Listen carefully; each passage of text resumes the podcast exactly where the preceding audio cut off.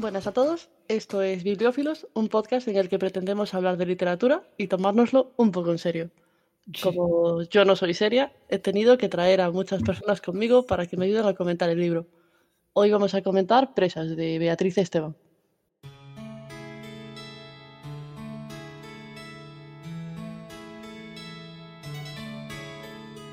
El mundo es una escala de grises, pero siempre lo vemos en blanco y negro. El blanco de quien es inocente y se acerca a la prisión con miedo a convertirse en una víctima. El negro que inunda las celdas de aislamiento.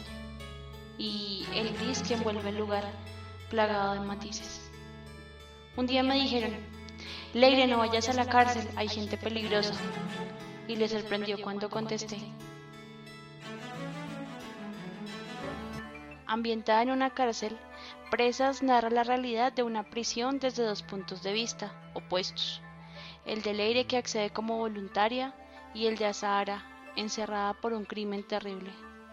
Sin embargo, por muy distintas que sean sus perspectivas, pronto ambas descubrirán que unos barrotes no son la única forma de convertir a las personas en presas. La primera persona por la que vamos a empezar para comentar, o sea, para que se presente, es la que acabáis de escuchar presentando la sinopsis. Joana, tienes paso.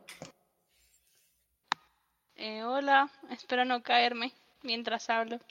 Eh, soy Joana, eh, vivo en Colombia y hoy es un día horrible. Gracias.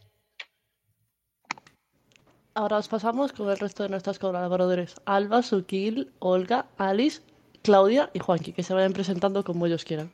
Pues yo soy Juan Carlos o Juanqui, como queráis. Y soy de España, de Toledo. Y si alguien me quiere localizar, me puede encontrar en arroba Juanqui Carlois. Juanqui con K y latina y Carlois como suena. C-A-R-L-O-I-S. Bueno, pues yo soy Alba, soy. Bueno, vivo en Madrid, soy gallega, pero vivo en Madrid, España. Y mi Twitter es albariva con una sola R, las dos con B, 24 con número. Yo soy Olga de Buenos Aires, Argentina. Mi Twitter es Olga Torres Morel, todo junto. Hola, eh, yo soy Sukil y soy de Navarra, España, y me puedes encontrar en arroba sukileche, que se escribe así como suena, S-U-K-I-L-E-T-X-E en muchos sitios, entre ellos Twitter. Hola, hola, yo soy Alison, bueno, del diminutivo me dicen Alice, soy de Nicaragua y en Twitter estoy como Alison-Rey22. Bueno, pues yo soy Claudia, soy de la calurosa ciudad de Toledo también. Eh, y a mí la verdad que la lectura me gusta y cuando salió la posibilidad de, hacer esto, pues no dije que no. Y mi Twitter, por si alguien lo quiere utilizar, es Claudia Alonso 1, uno con número y con dos AES, que mucha gente me lo pregunta, lleva dos AES y todo junto. Acabo de darme cuenta de que yo misma no me he presentado. Y yo no dejé mi Twitter. Y yo no dejé mi Twitter. Oh. Venga, pues eh, a ver, ¿cómo es tu Twitter? Arroba Jade1192. Muy bien. Pues yo soy Alba, pero para evitar confusiones soy Nemesis, en Twitter, guion bajo, Nemesis08, guion bajo. Y soy de la fresquita comunidad autónoma de Galicia. ¿Empezamos a comentar el libro? ¿Estáis todos Vale. preparados? Preparados. Bueno, ¿qué puntuación le daríais al libro? ¿Empiezo yo ya que hago la pregunta o quiere empezar alguien? Vale, pues tira. Pues yo en la famosa plataforma de Goodreads le di 5 estrellas. Eh, De 1 a 10 le daría un 9 porque no existe el libro perfecto, pero es un libro que cuando yo lo propuse me gustó mucho, o sea, quería que ganase este libro, tenía claro que si no hubiese ganado me lo hubiese leído yo, pero creo que Beatriz Esteban escribe muy bien para, la- para sus 23 años, si no me equivoco, y las expectativas del libro las cumplió completamente. Siguiente persona. A mí también me gustó mucho. Yo no lo apunté en Goodreads, pero bueno, me gustó mucho. Yo le daría un bueno, pues, un 8 por ahí. Porque sí que es verdad que eh, cumple con las expectativas de lo que te esperas sin la sinopsis. Pero el final es demasiado abierto y es aquello de... mm, te esperas ahí, aunque es lo esperado, eh, ya lo comentaremos en su momento, ¿no? Pero te quedas sin saber según qué cosas y es como, jo, quería saber. En mi caso, yo le daría pues eh, un, un 8 también. Por, porque a mí el- lo del final abierto no me molesta tanto, si bien me gustaría saber qué pasa después, pero entiendo que bueno, que puede que puede que no hubiese lugar para ello.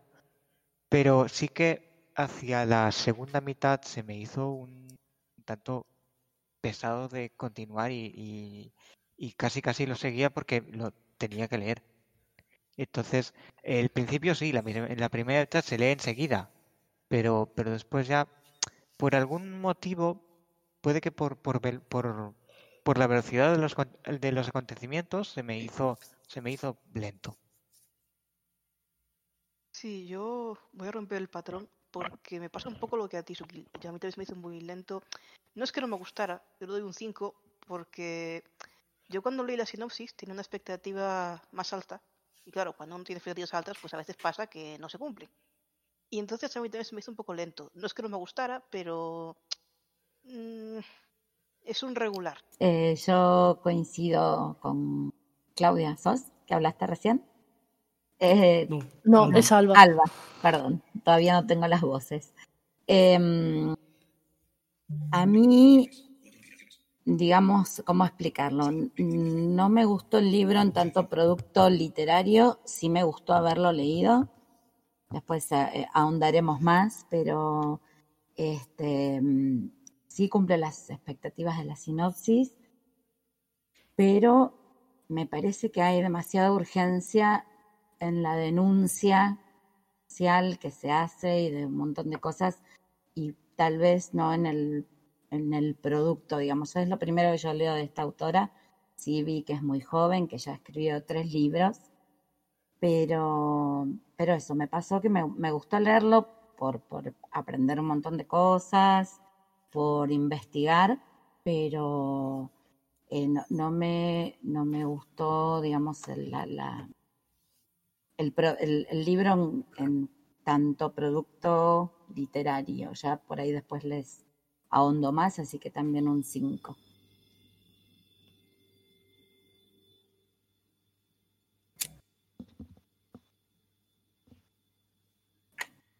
Alice, Claudia, eh, Jade, una de las tres. Eh, perdón que se me cortó. ¿Qué? Otra vez. ¿Qué opina? Puntuación del libro y expectativas. Um, yo creo que puntuación un 10. Em, en lo personal, a mí me, me, me las satisfizo todas. Eh, no me demoré mucho y creo que en esa medida también como que me lo devoré muy rápido y no, no siento que se me haya hecho denso de leer, no se me hizo tampoco como lento en el sentido de todo lo que pasa y, y eso.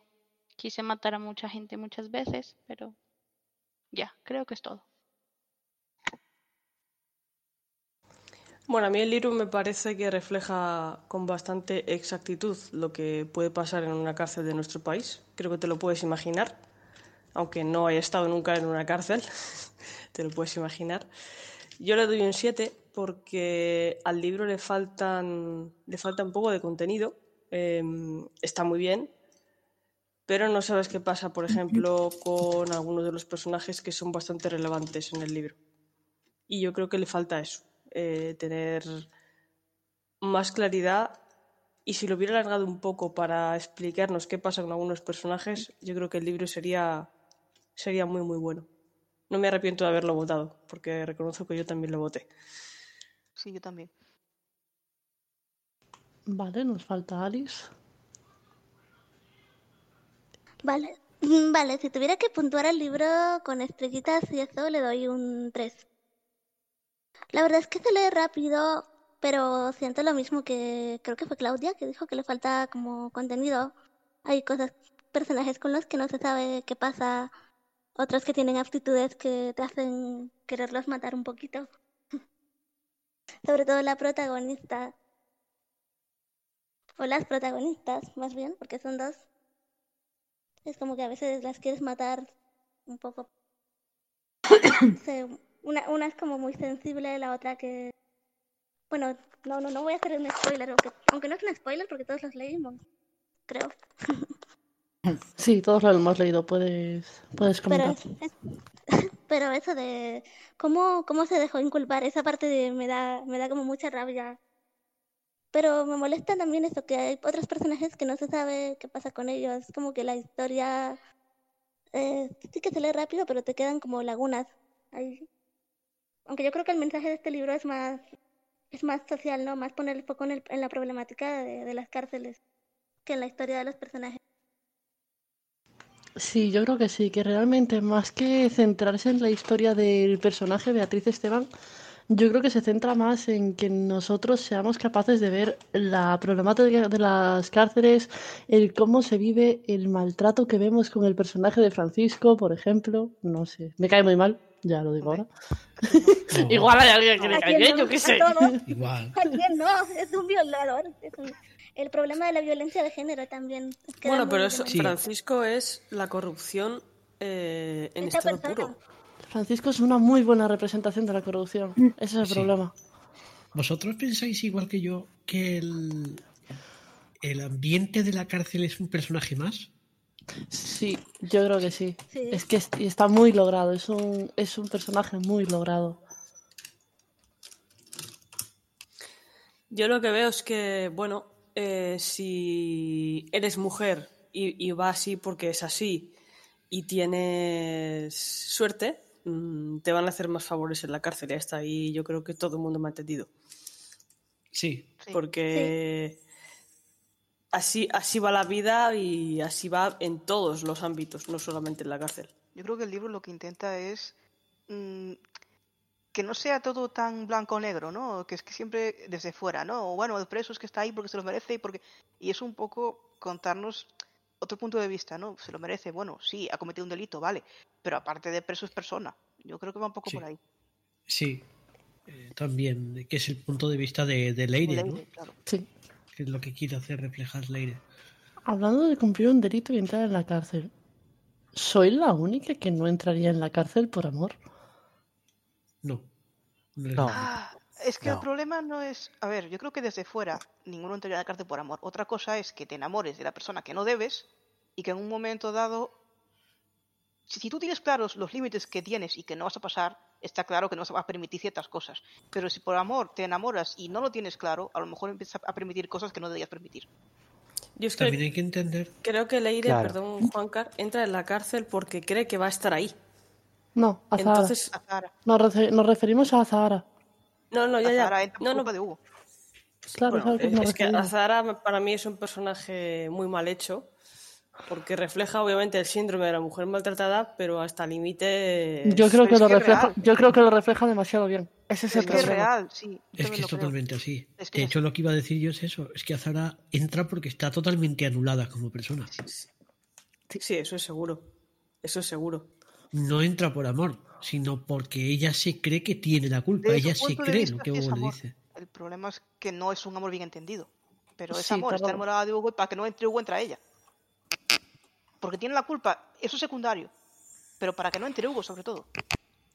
Sí, pero es que es muy complicada la situación de Azahara. Sí, claro. Pero no sé. ¿Alguien más opina de este tema o siguiente pregunta?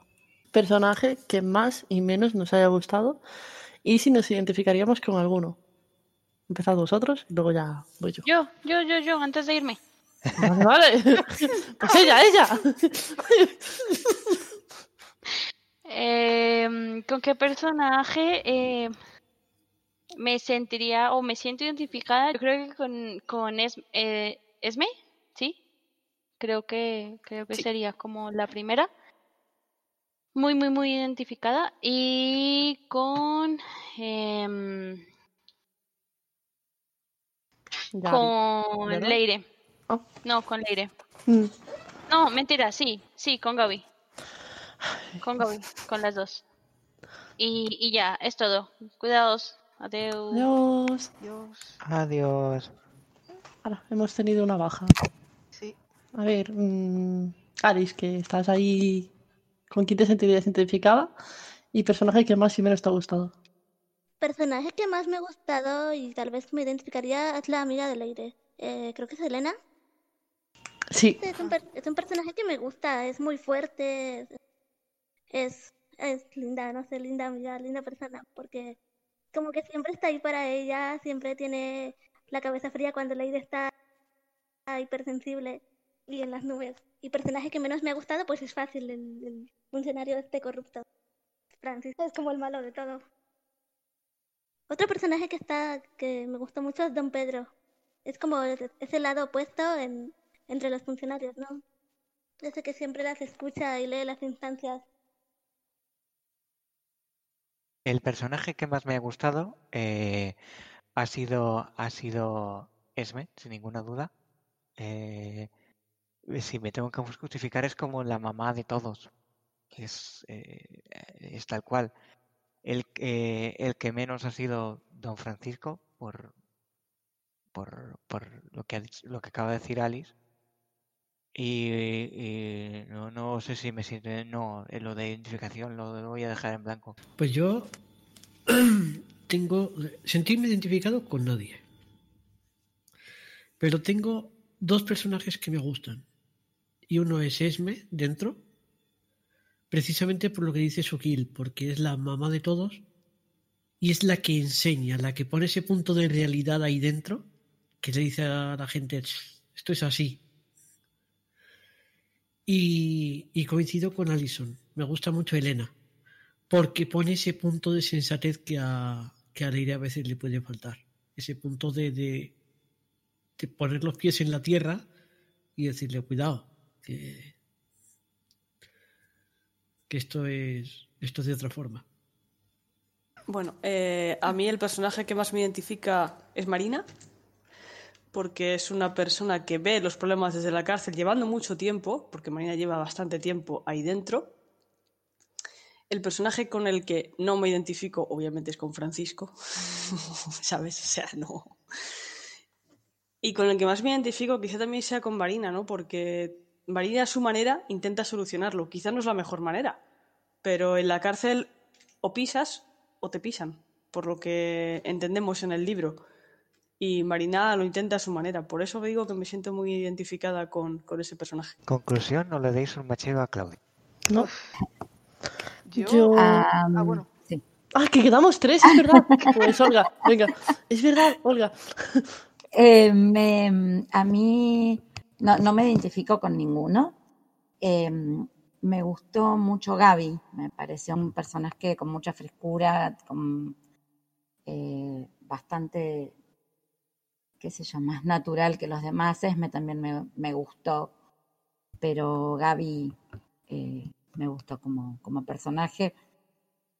No me gustaron varios, por supuesto no Francisco, pero también me pasó que yo con Leire no logré conectar. No sé si después iremos a otro tipo de, análisis este, con respecto al desarrollo del, libro o a la escritura, pero yo con Leire no conecté, me pareció muy ambiguo su personaje.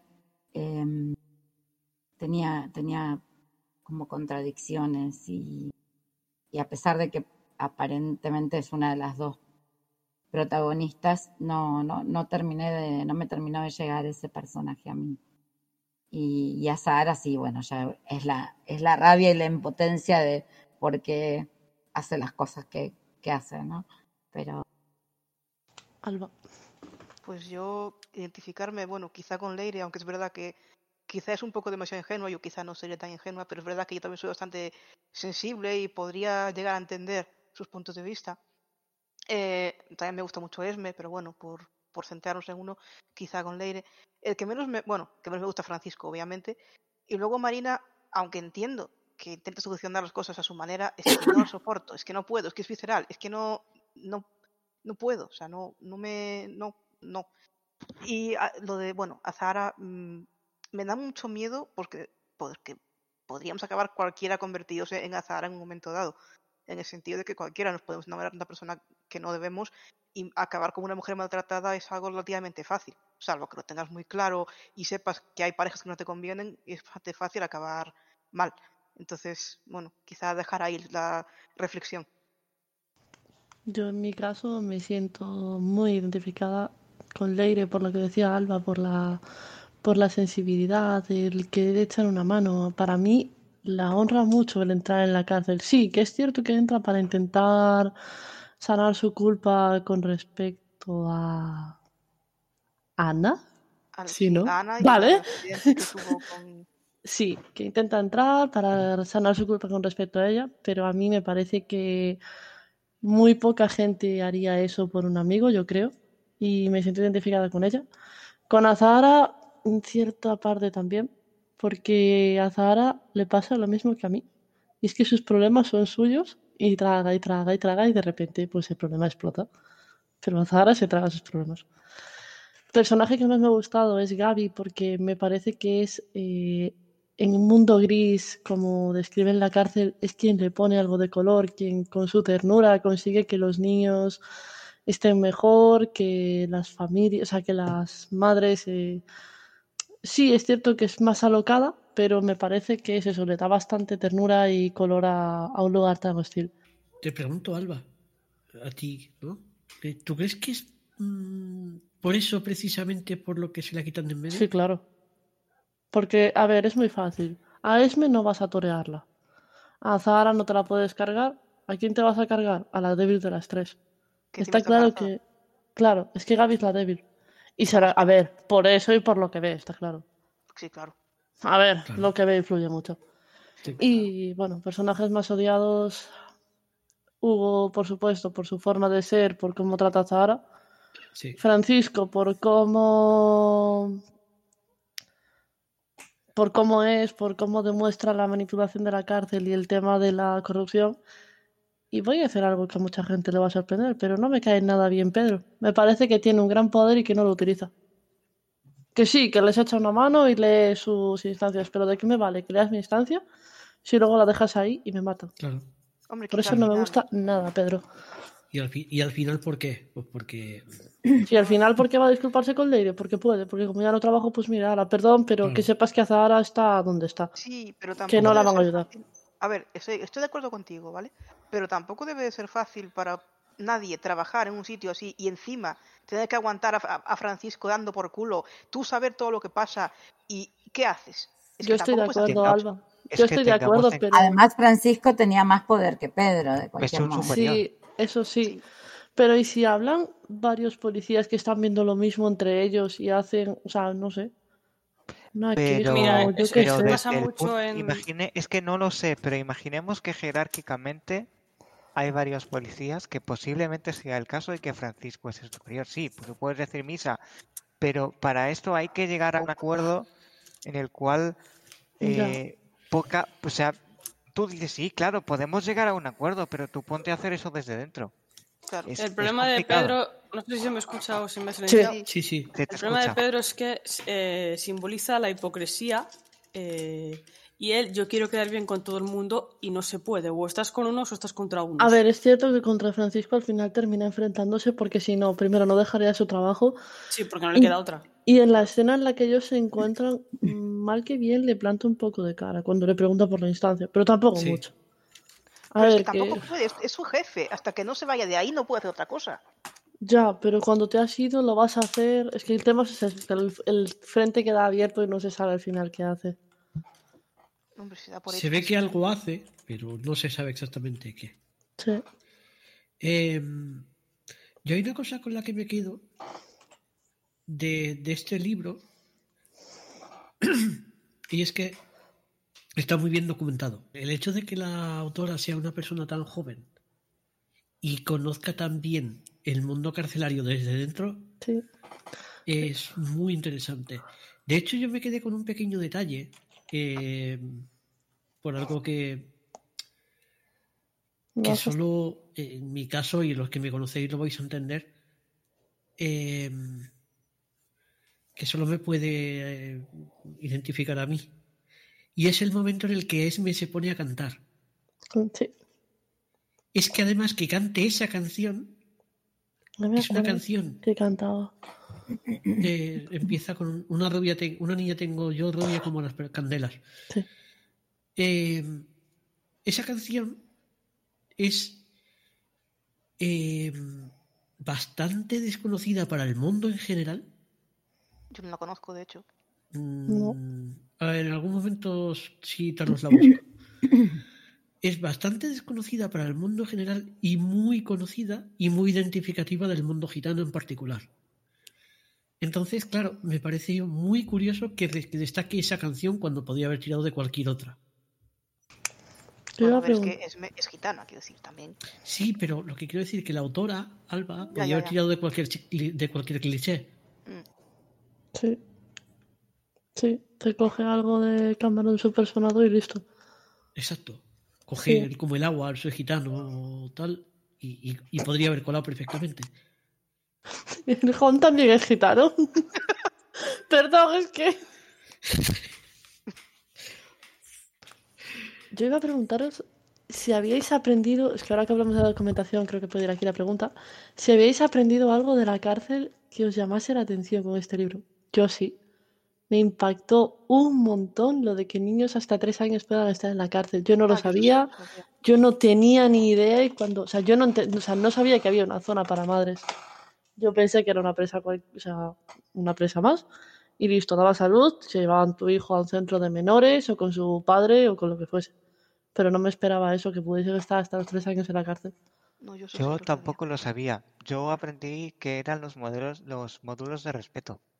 Yo sí que También. lo sabía, sí que como- lo sabía porque había leído más libros de estos, pero lo que no sabía era lo que significaba eh, tener a tu hijo ahí dentro tanto tiempo.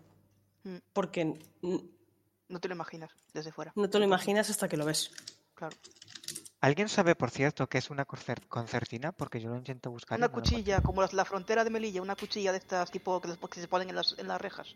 Exacto. Ah, Es vale, una- gracias. es Gracias. un- un- sí. Porque yo lo busqué. y No, no- yo no todo esto sí lo sabía. Eh, conozco a gente que ha estado ahí dentro y me han contado muchas cosas. Y no sé, yo aprender, no, realmente no he aprendido nada que, que, que no supiera. Yo personalmente no. No, yo aprender, quizá, aprender en el sentido de aprender nada, pero quizá, bueno, es tu punto de vista, ¿no? Te hace ser más sensible y pensar Sí, claro. las cosas dos veces, pero aprender como concepto creo que no. Otra cosa es lo que te enseña el libro, claro. No suelen contarte eh, un libro sobre presos desde dentro. No es lo habitual. Pues sería bueno, ¿eh? Uf, más. Sí. No sé, es que tiene cosas duras, ¿eh? Yo creo que ya tuve suficiente por una temporada sobre presos, creo que ya voy servida. ¿El resto habéis aprendido algo? A mí me llevó a, a buscar información, porque una de las críticas que yo tengo con la escritora es que da muchas cosas por sentadas. Yo, por ejemplo, desconozco el sistema penitenciario de España. Eh, me impactó mucho saber que hay funcionarios hombres custodiando mujeres. Acá en Argentina, las cárceles de mujeres del sistema federal, por ejemplo, son ocho. Eh, y la funciona y digamos eh, el personal penitenciario es femenino. Hay personal masculino de apoyo eh, para los traslados, para manejar ambulancias, para Sí, yo mantenimiento. pensaba que también era así. Pero me quedé un poco Yo también. Yo también pero me, me fue realmente, eh, o sea, en ese sentido digo que eh, en cuanto a- al producto literario, como yo decía antes, yo creo que hay una urgencia por denunciar y no tal vez por construir un- una historia o un hilo, con- o, digamos, por interesarse en que el lector tenga un, eh, un clima, una ambientación, digamos, una comprensión. A mí, yo digo, es cuando un autor escribe de este modo, yo digo que a mí no me da aire, no me da, porque tira y tira, tira un montón de cosas una tras de la otra eh, y no, yo no puedo como, como tener la sensación, digamos, o, o, o producir por mí misma algo, sino que son denuncias una tras otra.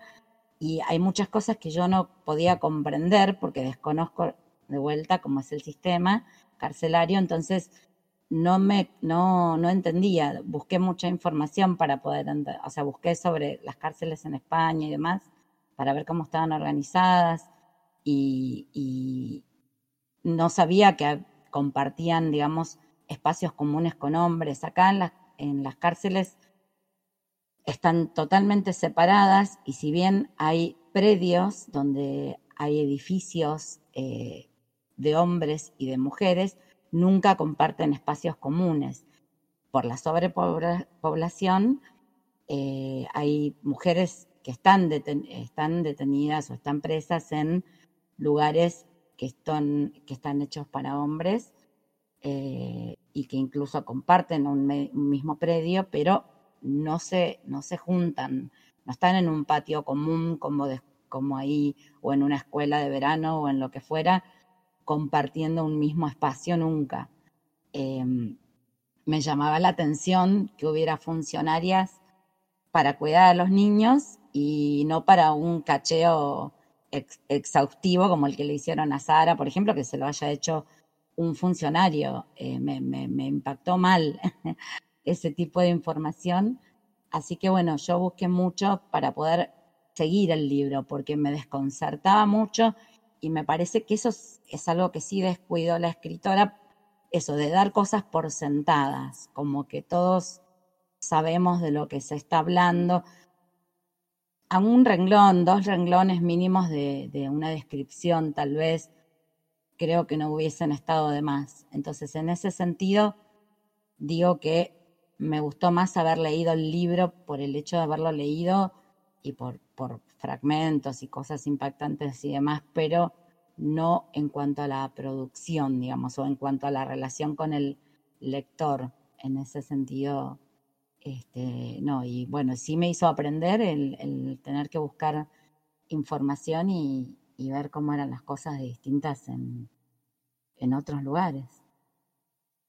De todas maneras, Olga, es extraño porque yo sí que había oído documentales y cosas de cómo son las cárceles en España y casi que te doy la, la razón. Y hasta donde yo sabía, las cárceles de mujeres eran de mujeres y, y ya está. O sea, y las eran mujeres. Quiero decir, no sé si es, no sé si la autora lo ha hecho para darle más, más INRI, digamos, a la historia o, o si hay alguna cárcel donde esto pase. No tengo ni idea, pero Pero igual hay que hacer mixtas, que ese es el tema que yo no tengo esa información, no lo sabría ah, decir. no, por eso me extraña.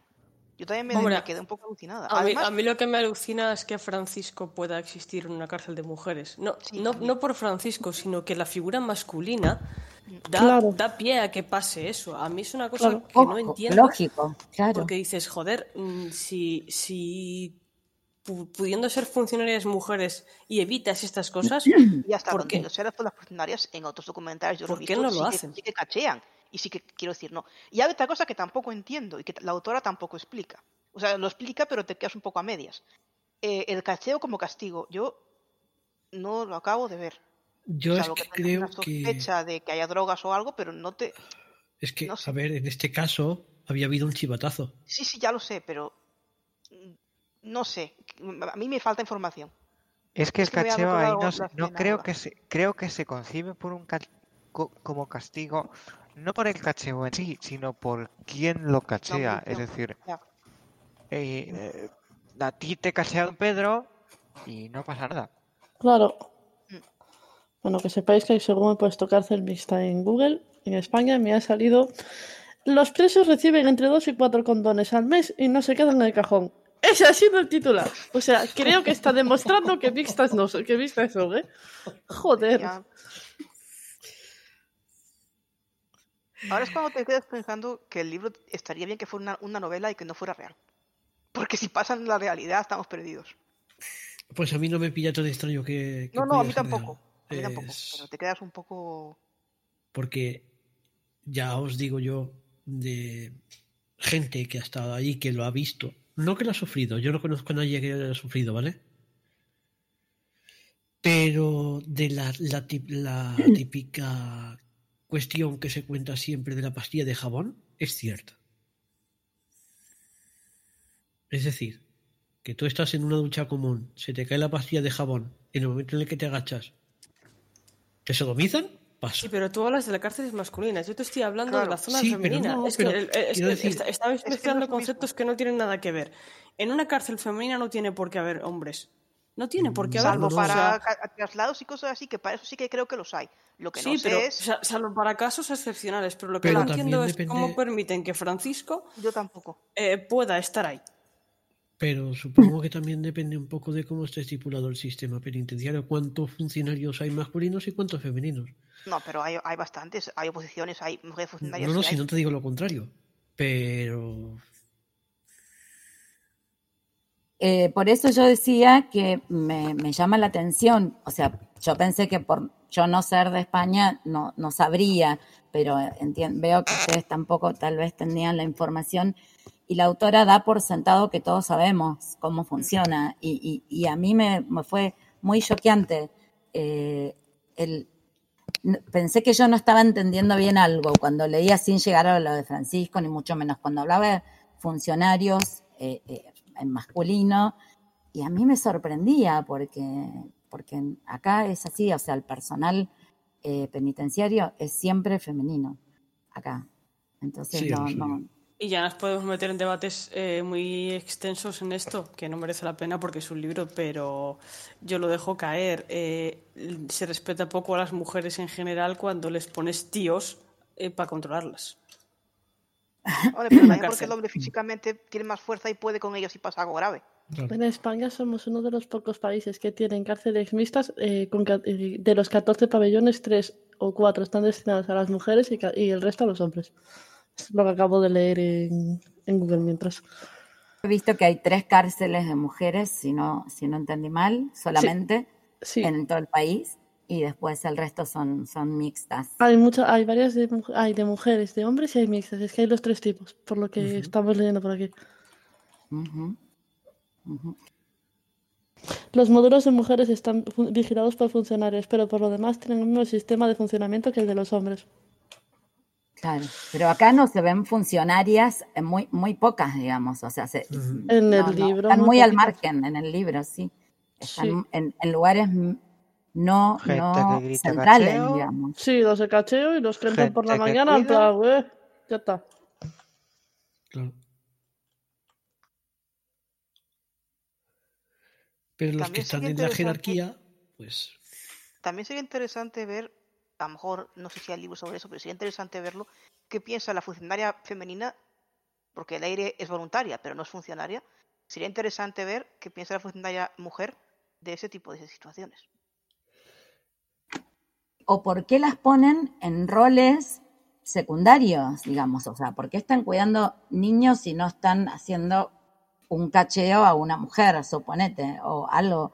O sea, Pero es que eso eh, es raro, porque yo sé claro. muchos documentales que sí, sí los cachean. Quiero decir, en Es el que libro la no ley, pero- la ley nos dice, yo creo que el libro o está mal documentado en ese caso o quería simplemente eh, mostrarnos eh, la falta de respeto a la mujer y por eso lo hizo la, la autora, pero O que en alguna cárcel ocurre, que no sabemos. también. ser. Pero la ley Claro, dice que no a, una mujer solo la puede cachar una mujer. Eso, Claro, es está, que eso está tampoco- legalmente establecido. tampoco sabemos que si verdaderamente todo lo que se cuenta es exactamente así, digamos. Uno puede sospechar muchas cosas, eh, podemos imaginar que muchísimas son reales. Ella lo dice al final, digamos, que, que, que- que no es, digamos, algo concretamente real, más allá de que fue voluntaria también y demás, pero eh, si no sería una denuncia hecha y derecha, digo, con nombre, con apellidos, con tendría que ser de otro calibre, porque si no, no puede se ser puede como dejar, no poder dejar no, así pero a ver, si fuese caer algo como, como si nada. Si no, pero el libro lo haces así para que, lo- para que la gente lo lea y sepa lo que hay. Claro. Si quieres hacer una denuncia vas, vas a la policía, pero no puedes denunciar con nombre y apellidos. Puedes cambiar los nombres, a lo mejor. Acabo, Sí, acabo de leer un dato que me parece muy curioso. Sí. Las mujeres y los hombres no comparten espacios comunes salvo los polideportivos. Y se comunican, o sea, eh, imaginaos que hay un jardín y la zona de hombres da para un lado del jardín y la de mujeres está enfrente. Se pueden comunicar a gritos y si se saben su nombre y llevan tres meses comunicándose por cartas, pueden pedir un vis a vis íntimo. Porque ya se considera una relación formal. O sea, yo estoy leyendo Bueno, esto. es que el mundo de las Hombre, pero prisiones es tened en así. Claro, pero que- aquí Wow. decían que estaban La en el cárcel- patio. La cárcel en- es como Matrix, el tiempo pasa mm, de otra manera. De otra manera, Sí, claro. ¿qué decías, Olga? A ver, es, es, Bueno, es que se comenta que estaban en, compartían un, un patio, compartían la escuela de verano, o sea, compartían, acá en el libro el comparten libro sí. actividades y espacios. Entonces, Supongo que es la forma más también de poder tener más gente para el motín de Marina. Y de tener una historia más mm, bonita y que a lo mejor en alguna cárcel ocurre. Pero En a ver, a ver, a ver, concreta, no estamos digo- es- A ver, eh, perdón, perdón, sigue. Sí, sí, no, no, Es sigue, que- sigue. No, me ha venido ahora. Sigue, sigue, si no vas a perder el hilo. No, no, eso, sí, solo decir eso, que a lo mejor pasa en una cárcel concreta y no en todas. Quizás son licencias literarias en, en También. cualquier caso. Por eso, a eso me refiero. También, que a lo mejor para que el lector esté más mm, intrigado o puedas meterlo más en la historia, metes cosas que a lo mejor no. creo que en un libro de tanta denuncia como este hay cosas Claro, que se tiene- tienen hay que que, encontrar a- los toques de aclarar, ficción y los que toques se de tienen verdad. que se tienen que poner los límites, aunque sea al final, decir esto es ficticio, esto más o menos, esto no sé, algo, porque si no es eh, hasta, hasta nocivo, me parece, negativo, o sea, es confuso, ¿no? Si, si no es cierto, eh, cambia mucho la historia, digamos. Entonces, eh, Hombre, si no es cierto, la novela es muy buena. Pero Entonces al final hemos Pero quedado. hay que ver es eso, que es una novela, tiene toques de ficción y como lector también Claro. es parte de tu arte y sí, encontrarlo. pero habría que decir que. No, no, pero hay cosas, Alice, que no pueden, me parece a mí, eh, ponerse como ficción en, en porque, porque es, es un libro de denuncia, básicamente, es eso, para mí, y me parece que no, no puedes decir algo que no, que no ocurre en un libro de denuncia donde su espíritu es el de denunciar permanentemente. Eh, si no hace las salvedades del caso y tenés que poner, bueno, este, eh, esto es ficción, pero eh, algunas cosas son reales o puede querer decir que tal cosa o tal otra, pero eh, em, me parece mucho si no fuera eh, cierto, digamos, el tema de la violación y demás. eh, eh, no sé. Es que Hombre, también hay mucho mito, ¿eh? Porque yo creo que también. A ver, dentro de que la autora puede conocer mejor o peor la cárcel, porque hay cosas que a mí, a mí me gusta escribir, ¿vale? Hay cosas que a mí no se me hubieran ocurrido, porque a lo mejor no me documento, porque a lo mejor no conozco el mundo, porque a lo mejor. Vale, bien. La autora puede conocer bien la cárcel. Ahora, yo creo que mm, cuando tú pones una violación y pones cosas así, algo tienes que saber, algo de cierto tiene que haber, algo. Porque si no, Abuso no por parte del funcionariado mm, sí que ha habido. De hecho, eso sí se claro. sabe. Yo he escuchado casos y tal, y sí se sabe. Sí se sabe que ha habido mucho. El funcionario se lo ha tenido muy. Tú estás ahí dentro, yo estoy aquí fuera y te jodes por ello. Pero Entonces tampoco me. antes, ¿no? Porque ahora, quiero decir, o hay mucho mito y la autora quiere hacer más grande el mito de que el funcionario abusa, o, o si no es que sigue pasando. Y no sé qué es peor. A mí no me extrañaría nada que siga pasando. No va a ser la época de represión que tuvimos hace 40 años, Ahí te voy. obviamente. Es que, claro. Porque si a eso vamos, por ejemplo, La voz dormida, que es otro libro que va de cárceles, ahí sí que hay abusos. Abusos, eh, pero humillación. No hay tanto abusos fí- físicos, pero abusos incluso entre mujeres, las monjas, o sea, es una locura. Eso sí que es de tiempos de franquismo.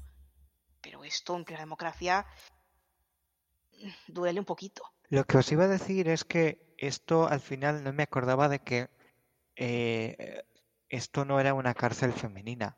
He dicho esto eh, porque estábamos hablando antes, creo que específicamente de cárceles femeninas, con esto de esto no invalida lo, lo que hemos dicho antes de que nos extraña a todo el mundo, que las caché en mujeres y tal, o sea, las caché en hombres y estas cosas, pero que haya hombres no nos debería de extrañar porque la cárcel es mixta.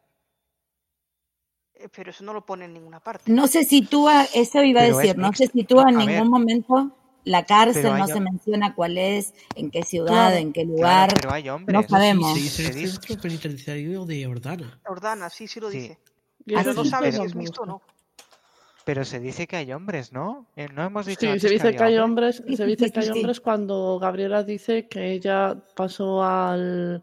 Es la primera vez que aparece Madrid. mencionado, es cuando pasó al Claro, de Madres es se le mixta. ocurrió. Es mixta, claro. Vale, Sí, sí. Sí, pues eso, eso. Es, es- era simplemente eso. sí, pero es raro que, que existan cárceles mixtas. Quiero decir, yo no lo sabía. Yo tampoco. La Yo verdad. creo No que existe, sí, ¿vale? creo que de hecho, bueno, por eso a lo mejor incluso esta cárcel es ficticia. Creo que de Ah. hecho la de Ocaña, de aquí en Toledo, sí que es mixta, creo. ¿Existe el centro penitenciario de Ordana, chicos? ¿Ustedes saben? Yo No, acabo de buscarlo en Google. Exacto, y Yo no busqué está. Ordana y no lo encontré. Ordana, simplemente. Está claro que es del País Vasco por cosas que dice, pero a lo mejor no ha cambiado Sí. el nombre. Pues entonces será Orduña que está en. A ver. ¿dónde Puede ser. Vamos a buscar, sí. Orduña. Vale, lo buscas tú, vale. Porque ¿en qué os vas a ir? ¿Lo del País Vasco? No sé. Hay cosas que dice, no me acuerdo ahora mismo cuáles, pero sí, yo, vamos, yo por cosas Yo, que he leído del si libro... Alba lo dice, No No, que no me acuerdo cuáles son, pero yo Orduña. Vizcaya. Eh, yo busco Ordana y me redirige in- sorprendentemente a Orduña. Por eso lo he buscado por eso. No Puedes mirar si es mixta ya que estás. ¿Eh? Ya por saber. Puedes mirar si es mixta ya por saberlo. Chavales, que al Eh. parecer queda bastante todavía, ¿eh? Por, por, No, a ver, da debatir. igual, no pasa nada, vamos bien. eso lo, lo digo. Vamos bien, no pasa nada. Que, que- que aunque fuese mixta, yo creo que, que, que sí, es lo que yo les comentaba antes. Acá tenemos predios. tengo miedo, ¿vale? Acabo de buscar Centro Penitenciario de Orduña y no quiero saber lo que me aparecerá en YouTube dentro de poco. Em, eh, aquí pone pris- prisión central. Ah, vamos a buscar por aquí. Seguid mientras tanto. No, digo que a- aquí tenemos eh, espacios, predios grandes compartidos, pero están divididos los, los edificios y no comparten áreas comunes, como decíamos antes, ¿no? O sea, es mixto en el sentido de que se alberga tanto a mujeres como hombres, pero están absolutamente separados eh, por dentro, no, no, no se cruzan, no se juntan, no, no interactúan los internos ni las internas. Yo creo que sí, que hay licencias literarias que, que bueno, es que si no... Sí, sí, yo no mm, digo que no haya, pero deberías poner una aclaración al final contando hasta dónde es real, porque es que si no, Yo creo que queda sí. como muy... Ala, aquí Es todo muy, puede es pasar, muy todo puede fuerte, real. sí, ¿no? Sí. Em, yo creo que, que el- u- uno de los problemas que yo he visto en esta jo- joven escritora es esto, como yo no siento eh, justamente la documentación concreta porque no, no, no hay explicaciones o cosas donde se respalde lo que ella dice. Eh, incluso falta información, por ejemplo, eh, el tema del voluntariado es confuso. Ya es confuso para mí, digamos, los motivos de Leire para, para ir, porque parecen que fueran a buscar a Ana, después parece que fuera porque si ella a lo mejor va presa, después parece que fuera porque, no sé, quiere hacer un bien, o sea, es, es confuso.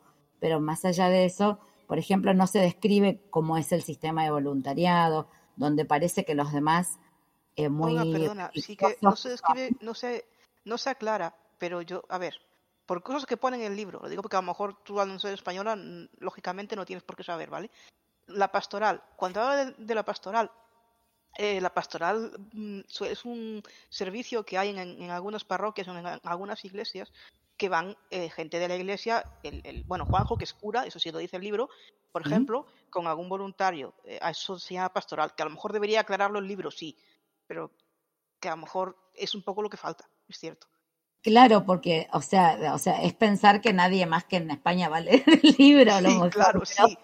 este, realmente yo no sabía, me, me, me sonaba raro porque no sabía si ella iba a estar un mes conviviendo con los presos. Al principio eh, es, es como muy difuso y después del resto de los voluntarios y de, y de, la, y de la actividad del voluntariado no se sabe mucho porque, bueno, este, uno va deduciendo que sí, que conviven ellos en otro lugar, eh, están en ese pueblo donde están y demás, pero hay como una eh, no me sale la palabra, como una especie de indiferencia sería del resto, digamos, como que van porque van, pero que en Sí, que están de definitiva son presos, que igual este, no les creas, que igual siempre mienten, que igual, o sea, y es muy hipócrita, lo cual no me extraña viniendo de una cuestión católica, con perdón de los presentes, pero... No, pero eh, yo creo que eso es un prejuicio. También por eso lo hace. Quiero decir, por eso está Leire ahí, porque Leire va por las tres cosas que tú has dicho antes, pero también eh, va un poco por sacarnos a todos un poco del prejuicio ese de que han cometido delitos, van a contarte mentiras. Mm, Yo en ese sentido sí lo puedo entender. y, y no se describe cuál es el, propósito en sí, porque además me parece raro que una persona que tenga problemas per- personales, valga la redundancia, pueda ir a un, a un lugar así. Yo creo que debe haber algún criterio de admisión, por ejemplo, para hacer un voluntariado de determinadas cosas. Es que al ser una parroquia no lo sé. Si fuera una ONG, pero una parroquia ya sí que no tengo ni idea. Ajá. A lo mejor en la parroquia no hay tanto criterio de admisión. ajá. A lo mejor debería haberlo en la, en la cárcel, quizá, en el sentido de quién, quién puede venir y quién no. Pero en lo que es la parroquia en sí, mm, yo creo que quizá hay hasta menos incluso. En una ONG a lo mejor sí, pero en una parroquia creo que no. ¿Algo más sobre este tema o Vaya pregunta? debate, ¿eh? Sí, sí. Buah. Bueno, pues que no, no hay pregunta interesante.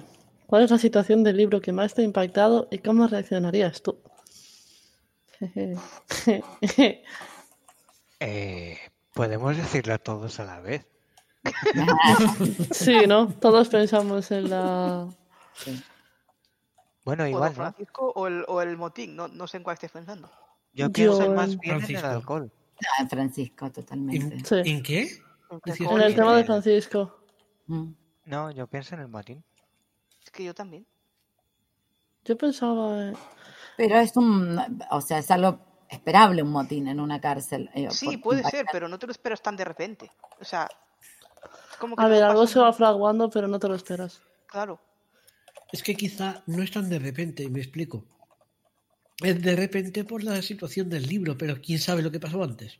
Ya, pero eso debería explicarlo la autora. Quiero Claro. decir, haz un libro largo, bien hecho, no haga, o sea, perdón, pero es que ¡Joder!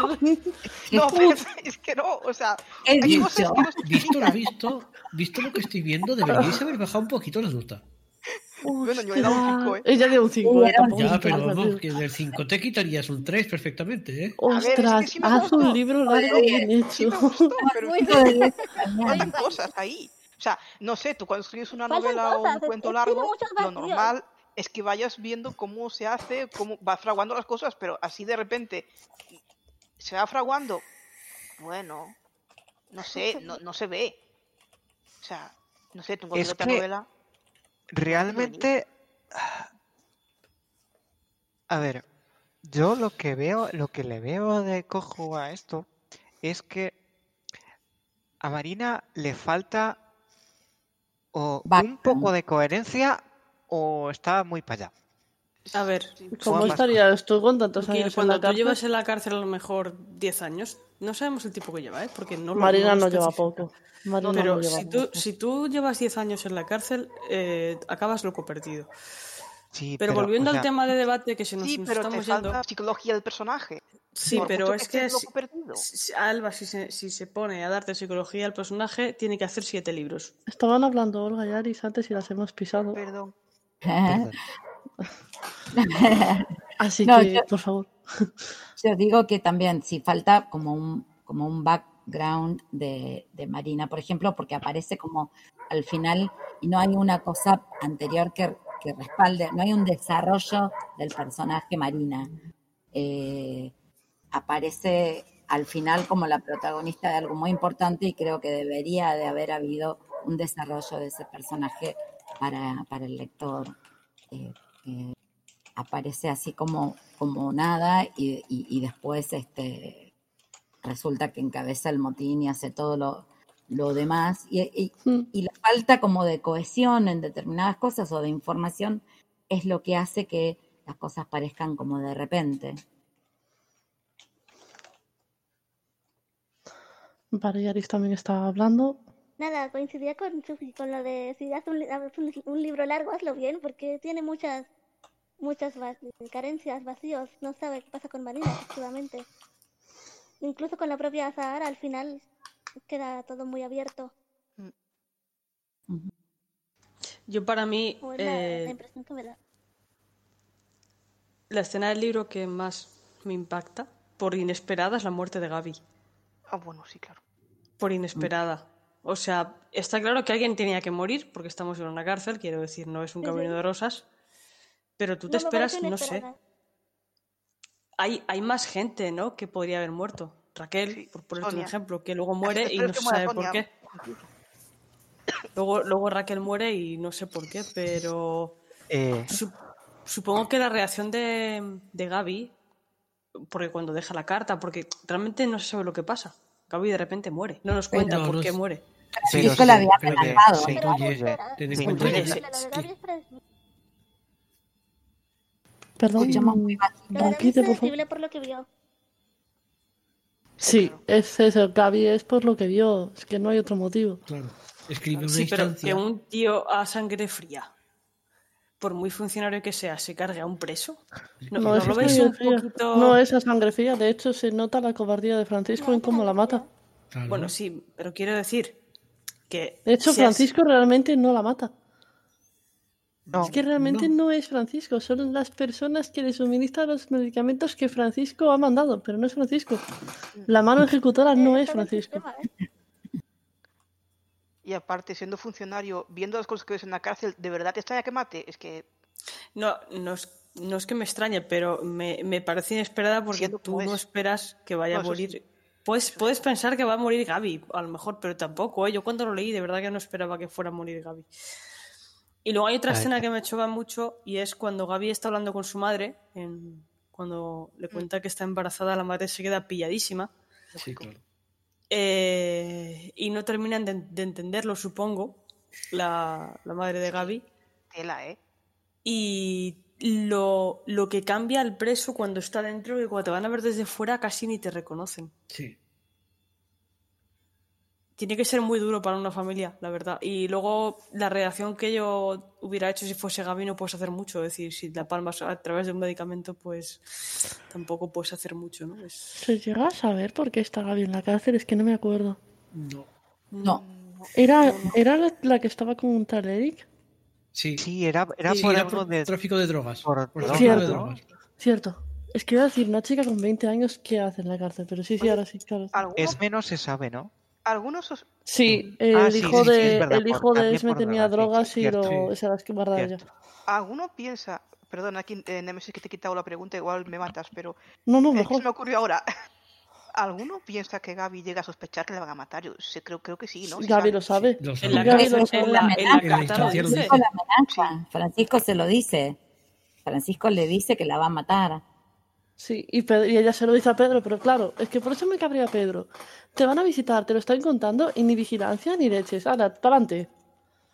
Por eso Pero, me. pero lo entiendo, ¿eh? La, la hipocresía y el amiculismo de los funcionarios. Es decir, si yo no quiero perder mi puesto, otra cosa es que me hagan dimitir por cosas que pasen, pero si yo quiero seguir ahí chupando del bote, tengo que hacer lo que hace la mayoría. Pero es que también a lo mejor tiene familia y tiene ganas de comer. Es que es muy fácil. mm, Es que Pedro es un cobarde. Sí, a lo mejor lo es. No digo que no lo sea. Pero independientemente de eso. Pero Alba, hay gente, hay gente que tiene principios y que por principio no hago según qué cosas. eh, ya, pero es que depende de dónde trabajes y depende del dinero que, te- que tengas que ganar y depende a cuánto tengas que mantener. Es que yo Y los depende a principios- cuántos estés dispuestos a pisar. por Los mantener principios son, muy bonitos, pero hay que ver si los puedes mantener o no. A veces la Sí. forma de ser de, de- de un ser humano también te lleva a pensar, bueno, yo directamente voy a trabajar, cumplo con mi labor y me voy a mi casa, que trabajando donde trabajo, lo que menos puedo hacer es pringarme. Eh, también pasa con el tema del, del voluntariado. Yo creo que si de verdad eh, hay cosas para observar, que, haces, que podés hacer un- una denuncia. Si Leire parecía bastante comprometida y observaba cosas que los demás no observaban, y esto es lo que yo digo de la hipocresía, ok, en el, en el, en el grupo nadie le prestó atención o, o a nadie le importaba y uno se pregunta para qué hacen un voluntariado desde un lugar eh, religioso incluso, si no les importa el prójimo de verdad, pero eh, vos podés después salir de ahí y hacer, no sé, una denuncia de otra manera, digamos. También hay, hay, eran todos como muy, muy jóvenes todos, los voluntarios, las presas, la, o sea, la mayoría, eh, eh, es toda una, una la, la- la que escribe, digamos, es toda una cosa que también eh, Yo creo que lo que se intenta representar ahí la autora es los prejuicios que hay. Mm, Por eso a lo mejor no hace nada. Ni... Bueno, Leire podía hacer más, sí. Pero también a lo mejor le da miedo denunciar. Y si ella misma podía acabar presa porque ya tiene problemas judiciales, a lo mejor si denuncia acaba peor. O no, pero También otro punto de vista que se puede dar del tema del voluntariado, y salves el que pueda, que no, no hace falta que... y salves el que pueda, es eh, que de- en este punto de vista yo una de las cosas que noto es que más que ayudar al prójimo me ayuda a mí mismo y quedo bien. que vu- vuelvo a decir mi opinión, es muy confuso. Yo no entendía al principio, eh, cuando fue lo de Ana parecía que era lo principal, después descubrimos que bueno, que lo de Ana no, después fue surgiendo, eh, por un lado, eh, qué sé yo, que se comprometía, por otro lado que les tenía miedo y que, que no, no quería, no sé, ir con las presas caminando si no se sentía segura, después descubrimos lo de su alcoholismo y lo que le había pasado. Entonces es muy difuso el... el yo El creo que son varias. personaje. que es todo eso a la vez. Pero eh, yo y hablaba más de. Yo hablaba más del grupo. Es decir, el grupo este del "Ah, que no es para tanto, que no sé qué, que no sé cuántos. Realmente no nos interesa lo que pasa dentro, pero claro, Ya somos no de la es. congregación religiosa y tenemos que ir. Ya no es que sea para tanto, ¿no? Yo digo lo de Elena, que por ejemplo cuando, cuando, cuando al final descubrimos que, que ella estaba con Leire cuando fue el accidente y demás, eso no se sabía antes, pero bueno, Leire es distinta porque es Leire, digamos. Ella atropella a alguien, ponele por, por, por haber tomado de más o lo que fuera, pero es ella y entonces no es lo mismo que eh, Sara, por ejemplo, ¿no? O sea, nada, eso eh, es, es, es raro. Y a mí me impactó, sí, el hecho de, bueno, el punto máximo para mí de Azara fue cambiar de lugar con su marido y que si había te- testigos que dicen que había, que los estaban viendo y tocando bocina cuando fue lo del accidente, que nadie haya visto que se estaban cambiando lugares. Porque si ya vieron que chocaron y demás, o sea, eso me quedó así como Pero flojo. hay cosas solo que se ven y se pasan por alto. A lo mejor alguien lo vio, pero dijo, "Ah, yo no quiero saber nada, yo me lavo las manos y que, lo, y que, y que se brinque otro. No, y a lo mejor a veces pasa, lo digo siendo psicóloga, puede ocurrir, no digo que ocurra siempre, pero puede pasar. Los testigos ven una cosa y piensan que ven otra, porque muchas veces el shock, los, los nervios, el accidente, tú estás convencido que has visto una cosa y a lo mejor no ha sido tal como lo has visto tú, pero en tu Claro, es que cerebro, con el shock y el bloqueo, igual Tengo poquita Claro, es idea que de te- psicología. Perdón. No, no, tranquilo. No, pregunto que en qué te vas a fijar, en que hay dos niños atropellados o en que los, los que atropellan se cambian de sitio. Pues, En las dos. Es que Eh, eh, no Sí, sé. es que el auto adelante y estás viendo, claro. Además podés peritar, podés ver si tenés huellas o no en el volante, en el, no sé. Exactamente. sí, Es es que sí, sí, pero tú tocas el volante cuando te cambias de sitio. Claro. A ver, pero es Pero que no es obvio, como Pero va a haber más huellas de Hugo. Claro, pero es que es obvio que la, es obvio que la policía eh, No lo Sí, bien. también. ta- ta- también se refleja en esa en esa parte la incompetencia policial, ¿no? Eh, se refleja Sí. un poco todo. Yo creo que Pero sí. también nos quiere contar sí. eso. De todas maneras, Hugo, Hugo es cobarde por muchos aspectos, pero el principal a mí de Hugo que me, que me asusta es que la niña como que le molesta. No, Sí. no, no es que como que le molesta, Es es que- que le molesta. Quítale O el sea, tú, y ya está. tú ves, tú no ves entiendo- cómo, trata luego a, a Zahara en cuando la llama, cuando habla con ella y todo, y ves algunas cosas y dices, joder, mierda". parece, parece mentira que sea tu pareja, ¿no? Dentro de que obviamente representa el síndrome de la mujer maltratada a Zahara, pero que no, que no seas capaz de cambiar y, y que no tengas un poquito de conciencia de, joder, esta tía está en la cárcel por mi culpa. Ah, no te equivoques, un maltratador, a ver, es que depende, ya no, a ver, psicología segunda parte, vamos a ver, depende cómo sea maltratador, no, es que No es lo mismo, eh, depende el, la enfermedad que tenga Hugo si es que tiene alguna. Porque no es lo mismo una persona dependiente quiere a su pareja para él y la quiere controlar, que sí que podría ser un poco caso de Hugo, pero mm, no, no tiene remordimientos, porque para él está justificado todo lo que hace.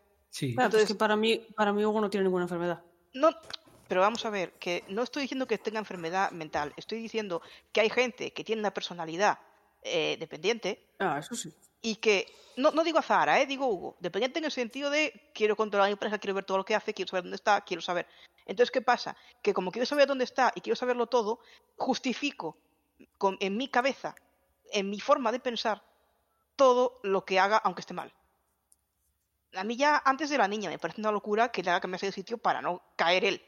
Eso ya dice mucho, ya empezando por ahí. Pero claro, es que desde el punto de vista de Hugo es yo no puedo caer porque yo estoy luchando, porque Ah, yo bueno, lo estoy claro. haciendo todo, porque tenéis que tener en cuenta que yo no puedo caer porque si no Porque si no se da mierda, porque tú no vales para nada y el que va aquí soy yo. es claro. Pero yo eh, incido un poco en lo que ha dicho antes Olga de la hipocresía de Elena. El caso, el caso de Leire, lo que hace Leire es exactamente lo mismo. El, el accidente es exactamente el mismo. La única diferencia es que no hay muertos. Ya, sí, claro. Pero a Zahara sí, pero tú no. Porque tú eres mi amiga. Claro. Pero yo creo que Elena está viéndolo todo desde el punto de vista de son presos, nos están contando mentiras, no me creo una palabra de lo que me diga esta. Y bueno, pues no la ve igual. Porque Azar está la, o sea, que- porque Leire está en la calle. Claro, Es que la única que ve esto es Leire. claro. Sí, Los demás es como no son presos. sí, sí, sí. Es lo que decía yo antes del, del, del prejuicio. Si habéis acabado con el tema, me trasladaba a la Sí, siguiente sí, Pues podemos pregunta. seguir hasta mañana, si no. Sí, bueno, y me trasladaba a la siguiente pregunta y es escena favorita y más odiada del libro. Mi favorita es. A ver, es que tengo un problema, ¿vale? Que igual solo me pasa a mí. Cuando Azahara está. Bueno, no. Cuando Azahara y Leire se conocen, yo debo de ser que veo relaciones lésbicas en todos lados, pienso yo que van a terminar liadas, de verdad. Os prometo Ay. que pienso que van a terminar liadísimas. Sí, yo Yo también. también que es pensé que iba por ahí, pensé que iba por ahí la historia en algún momento. Es. Gracias, no estoy loca. Y la escena que más me gusta, porque me parece súper tierna entre ellas, es cuando le cuenta, después de pintar el cuadro, cuando sale corriendo de la clase y ella va detrás y le cuenta toda su historia. Que le cuenta que, pues cuando le cuenta que ella no iba conduciendo, cuando le cuenta el maltrato de Hugo. Me parece una escena mm, bastante... Es dura, pero me parece que nos presenta a la verdadera Zahara. Yo creo que es una de las pocas partes del libro, aparte de cuando está con Beth, en la que vemos a la verdadera Zahara. A la Zahara que no obligaron a ser tan dura. Y tal que menos me gusta. Bueno, pues, bueno, pues ya, es obvio, ¿no? A mí. Ha dicho Alison por el grupo que que se tiene que ir, lo digo por si Ah, no lo habéis visto. Vale, no lo había visto, pues que- gracias por estar Eh, con eso. nosotros. Mi escena favorita es. Es que no la habéis dicho ninguno y me ha gustado mucho. Cuando se pone Leire a bailar eh, en plena, con la lluvia ahí. Lo iba a decir bailar. yo ahora después. Vaya, hombre. Y la que menos me gusta, eh, bueno, es que todas las que tengan que ver con Marina en el motín me ponen de los nervios. Es que Marina me pone, no puedo con Marina, me ponen de los nervios. Porque Francisco, mira, a ver, perdonad, eh, me vas a matar, pero es un tío y los tíos piensan con la entrepierna y está mal, pero puede pasar, es un funcionario, puede ocurrir, ¿Me puedo ya? Y, y A vale. ver, pero- botón. ¿Dónde está el botón de expulsar aquí? Yo si queréis me voy ya. Y ya seguís grabando vosotros. Yo me voy. Que no, que de hecho graba el bot, así que también es masculino. Ahora, tira para adelante. Joder, lo siento, pero es que una bot, una bot. lo. Esa es la bot. Yo, Yo creo no que soy, yo creo que soy muy distinta a todo el mundo. Porque para mí, mi escena favorita es cuando se reencuentran Ana y Leire. Una primera vez- escena. Sí, cuando, cuando Ana ya le cuenta, cuando ya Ana empieza a sacarle mierda, Sí. que Cuando le pide la broma. Sí, cuando le empieza a sacar toda la mierda es la escena que más me gusta porque le está diciendo a Leire, guapa, pon los pies en la tierra que tú tampoco eres santa. Y Pero la de te que mato, te mato o, o alguna No, otra. la de cuando le pide la Ah. droga. La, Sí, la de. cuando- Ah, vale, vale, vale, vale. No le dice nada, la primera vez todavía ella no sabe lo, de, lo Exacto. que le pasa. Y Claro. la escena que menos me gusta no es la de Francisco, no es esa, porque como dice Alba es esperado, pero la escena que menos me gusta es el cacheo, las hostias que le dan a Zara sin sentido ninguno. Es una escena que parece súper injusta y es la que menos me gusta de todo el libro. Yo iba a decir que no estoy segura si es la de Francisco o es la del final cuando se llevan a Leire, enganchan a Zara y es como, ala, tú como ganado para dentro de. Ay, para, hacer- para hacer la penitenciaria. Es que estaba pensándolo y no sé cuál de las dos uf, me parece más injusta.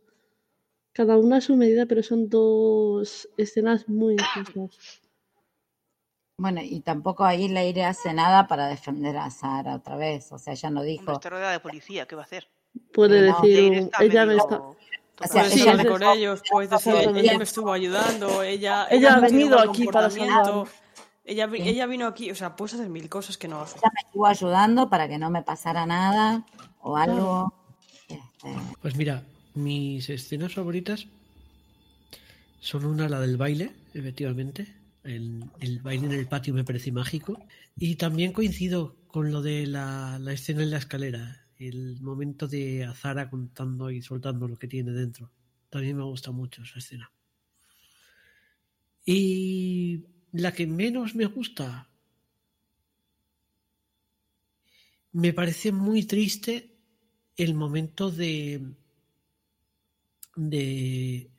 de Pedro yendo. Cuando Pedro va al. a la enfermería y se encuentra a las otras allí y le da el barquito y tal. Es muy triste, no me gusta nada esa escena. Es como. uf. ¿Sabes? ¿Cena? Juanqui, no, no, no. No, yo no- no. Cuando, perdón, el barco no, cuando le da el pajarito este. Eh, cuando Francisco le dice a, a Pedro que vaya a la enfermería, Ah, Ah, sí, le lleve el regalo a Sonia. Uf, exacto, es es, que es- muy es que- triste, pero es muy triste. en- hay spoilers, perfecto, Exacto. no os preocupéis. Creo que mm, eh, a mí la, la escena que, que- que menos me gusta y que me parece inverosímil, pero es el hecho de que el- se hayan llevado a la nena sin que se haya despedido de la madre. O sea, me parece in- imposible de concebir que la haya dejado en el jardín y que después la, la haya ido a buscar y ya la nena no estaba y, y no haya habido un, o sea, eso me pareció, pero de verdad que im- imposible de, de que, de que fuese cierto. además es que es raro, porque, porque se supone en la cárcel, que es una cosa que en el Mm. libro no sale, o no sale tanto como debería, creo yo, hay burocracia. Quiero decir, ¿cómo puede ser que no se entere hasta después? El mismo día, viste, que cumplió años y ya a la tarde ya no estaba y no la despidió. Es la madre, o sea, no deja de ser la madre y de tener autoridad sobre la nena igual, más allá de que la tengan que, que, que sacar del lugar por la edad, pero no, me parece inconcebible. Escena favorita creo que no tengo ninguna.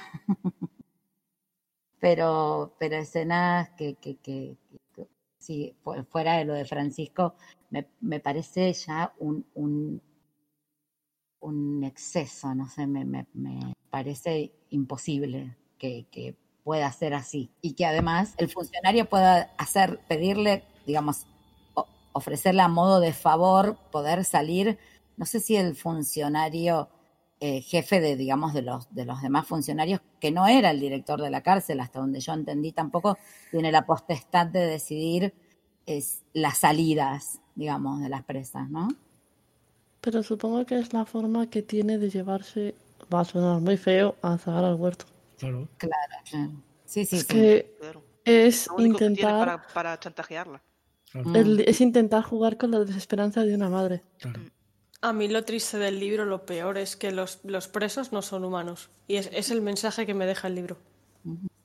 Pero eso pasa en todas las cárceles. Eso también pasaba cuando lees libros de la Segunda Guerra Mundial y así. Son números. Bueno, es que eso. Bueno, es que Sí, pero bueno, es que en una guerra, dentro de que eh, es igual de injusto, pero por el ambiente, por, pero en una cárcel Hombre, pues en la que se supone no se diferencia mucho, ¿eh?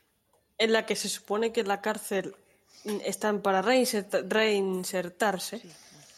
Mucha reinserción no veo cuando no te tratan como un ser humano. Cuando te quitan a tu hijo y te enteras porque no está, que no es que te enteres porque te manden un- No te dan la una posibilidad. carta. No, te enteras porque es el día de su cumpleaños y dices, ah, pues me voy a Y además la incertidumbre de, de saber qué ha pasado con mi hijo, ¿no? De, Exactamente, que tenga que ir Leire a decirle, no, he hablado yo con Pedro para poder hablar con tu familia. De hecho, Leire es lo único que hace bien en el libro. Y Pedro. O sea, Pedro, o sea, es lo único que hacen bien. A en ver, el a mí Leire sí que me parece que, bueno, escucha a Zahara y yo creo que Leire sí sirve para Zahara como un bálsamo de... Sí, claro. como una sujeción a la realidad, pero eh, Pedro es eso. Y luego encima él, no, es que no sé si debería hacerlo. ¿Qué pretendes? ¿Mandar a Leire, o sea, a Beth con, por cierto, tiene un Vale. nombre, Beth muy bonito, Elizabeth no. Eh, mandar a Beth con Hugo, que ha vendido las cosas según se ha ido a la- de, la, ca- de la casa de la niña para tener dinero para su, su grupo de música y sus Pero drogas. lec- pero tiene una cerveza. ventaja que vamos cervezas. Pedro no, Pedro no puede saber eso, o sea, lo sabe el lector, pero Pedro no puede saber que Hugo, que Hugo es Alba se da por hecho pero- que eh, Leire le cuenta a Pedro el caso. Claro. No sale, pero se lo tiene que contar, Sí, joder, claro. hay que leer entre Por- líneas. Se da por hecho que Pedro lo sabe. Y porque los Lo que servicios. pasa que perdón. Pedro está mejor sentado en el sillón. Y, Y porque servicios los servicios que sociales, exactamente, no investigan a Hugo antes de devolverla a su hija. Eso es lo raro. Que luego, por suerte, Beth acaba con, es con sus abuelos, pero... Sí. Y a Zahara al final, perdón, eso esa, esa pregunta era después. Perdón, perdón, me, me he metido donde no era, aún no. No, esa yo- pregunta es después. Me quedo con Yo creo que no la investigan por una razón muy sencilla, porque eh, Está li- realmente Porque está limpio. que es porque eh, la madre está en la cárcel. en la cárcel. Y porque Azahara no denuncia a Hugo en ningún momento. Y porque los padres de Azara no se han personado, por ejemplo, a visitar a su hija. No aparecen. Pero, pero Pedro bien que, bien que tiene una cita que no encuentro ahora mismo, en la que dice que sabe que hay maltrato.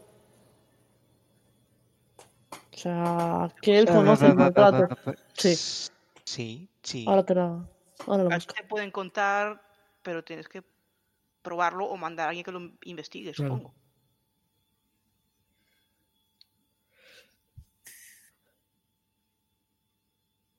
De hecho, yo me quedo con una, una cosa. El otro día lo comentaba con, con Sukil antes de que él llegase al final. Y me dice, bueno, Juanqui, tú, mm, desde el final que sacas en claro, digo, que es una cárcel. Y creo que al final Sukil se dio cuenta de lo que estaba hablando. Sí, Lo más normal es lo que pasó. evidentemente. A ver, sí. Es que los finales abiertos no me tienen a gustar. Pero bueno. Pero es que no puede ser otro final. Es que la cárcel también es pura incertidumbre. Es un sitio en el que hoy estás aquí, mañana hay un motín y, y- y casi la palman todos. Es que en- y en es este decir, libro es que es pura incertidumbre. No podemos encontrar el príncipe se casa con princesa. No, no, no, no. Si yo no digo eso, No, hombre, pero no, que no. aparecían los padres con Beth por lo menos, algo. Hombre, sí, la verdad que Eso eso sí. deduces, pero tienes que deducirlo tú. Pero una de- además una, una resolución de algo, o sea, ni siquiera sabemos después a Leire cómo le fue en el juicio, ni si le, si- para qué le, Es o sea, qué le, qué le pasó con, con la con la experiencia más allá de, de, de lo que Mm. Yo, consi- yo considero que el final es abierto, pero cierra lo que tiene que cerrar. La historia del aire. eh, esto, esto cuenta la historia de, de un motín. No es, no hay más. Eh, luego la gente no sale y, y la vida sigue en la cárcel. Y Leire, pues, eh, habrá pasado algo, pero Es que yo, no importa. más que la historia de Azara y de Leire, que sí, que son, digamos, dos personajes protagónicos, pero yo creo que es una historia colectiva. Bueno, sí, claro. Sí. Yo también echo de menos, una vez que Leire, vamos a ver, si Leire se supone que madura, que evoluciona, que tal, y damos por hecho que en el juicio no le pasa nada, que ya es mucho de apuesto. Sí le pasa, supones sí le pasa.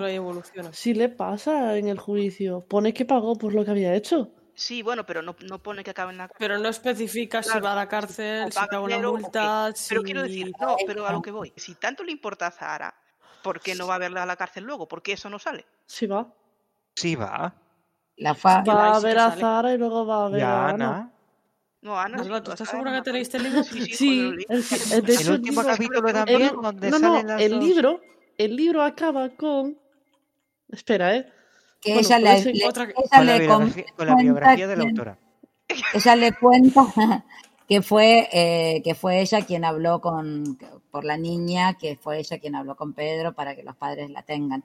Ella le da la noticia, eh, ella le da lo- la, noticia cuando la va a ver a Sara. Sí, y además le dice que va, que va a ver a la niña, que los padres le invitan a comer. Ah, bueno, es y- verdad, es verdad, sí, sí, sí. sí. Sí, Vale, sí, sí, pero yo tiempo, me refiero a un cierre mejor, a un cierre que nos diga, bueno, ¿qué pasa? ¿Qué más, qué más va a ser?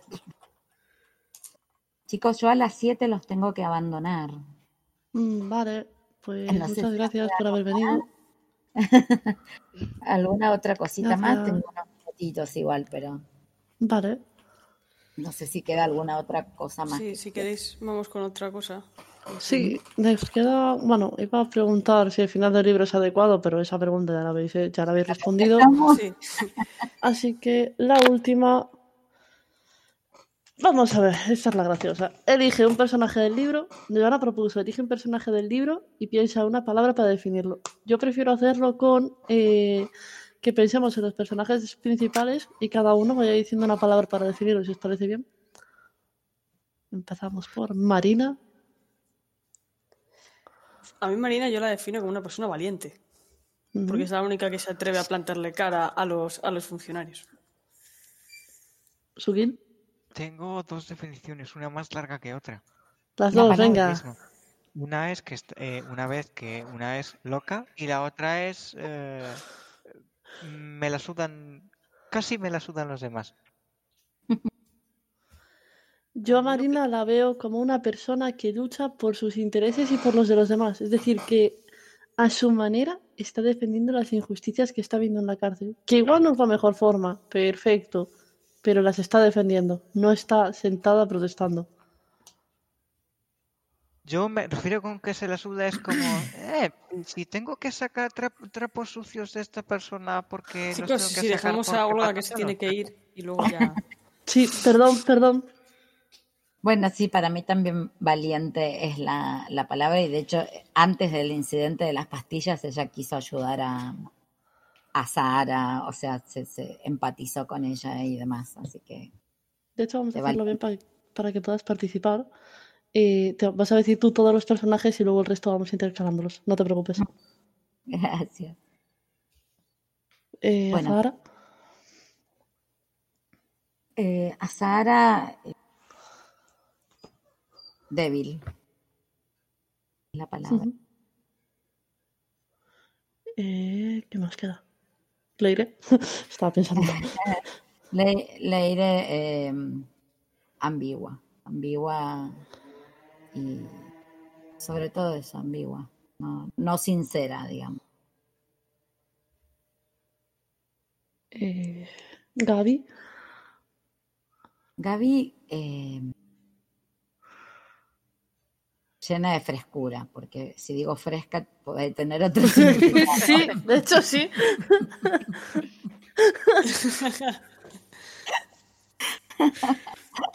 sí. Eh, ¿quién más? Echadme una mano, ¿quién más falta? Francisco, Esme, Sí, Esme. Es verdad. Eh, Esme, y Esme,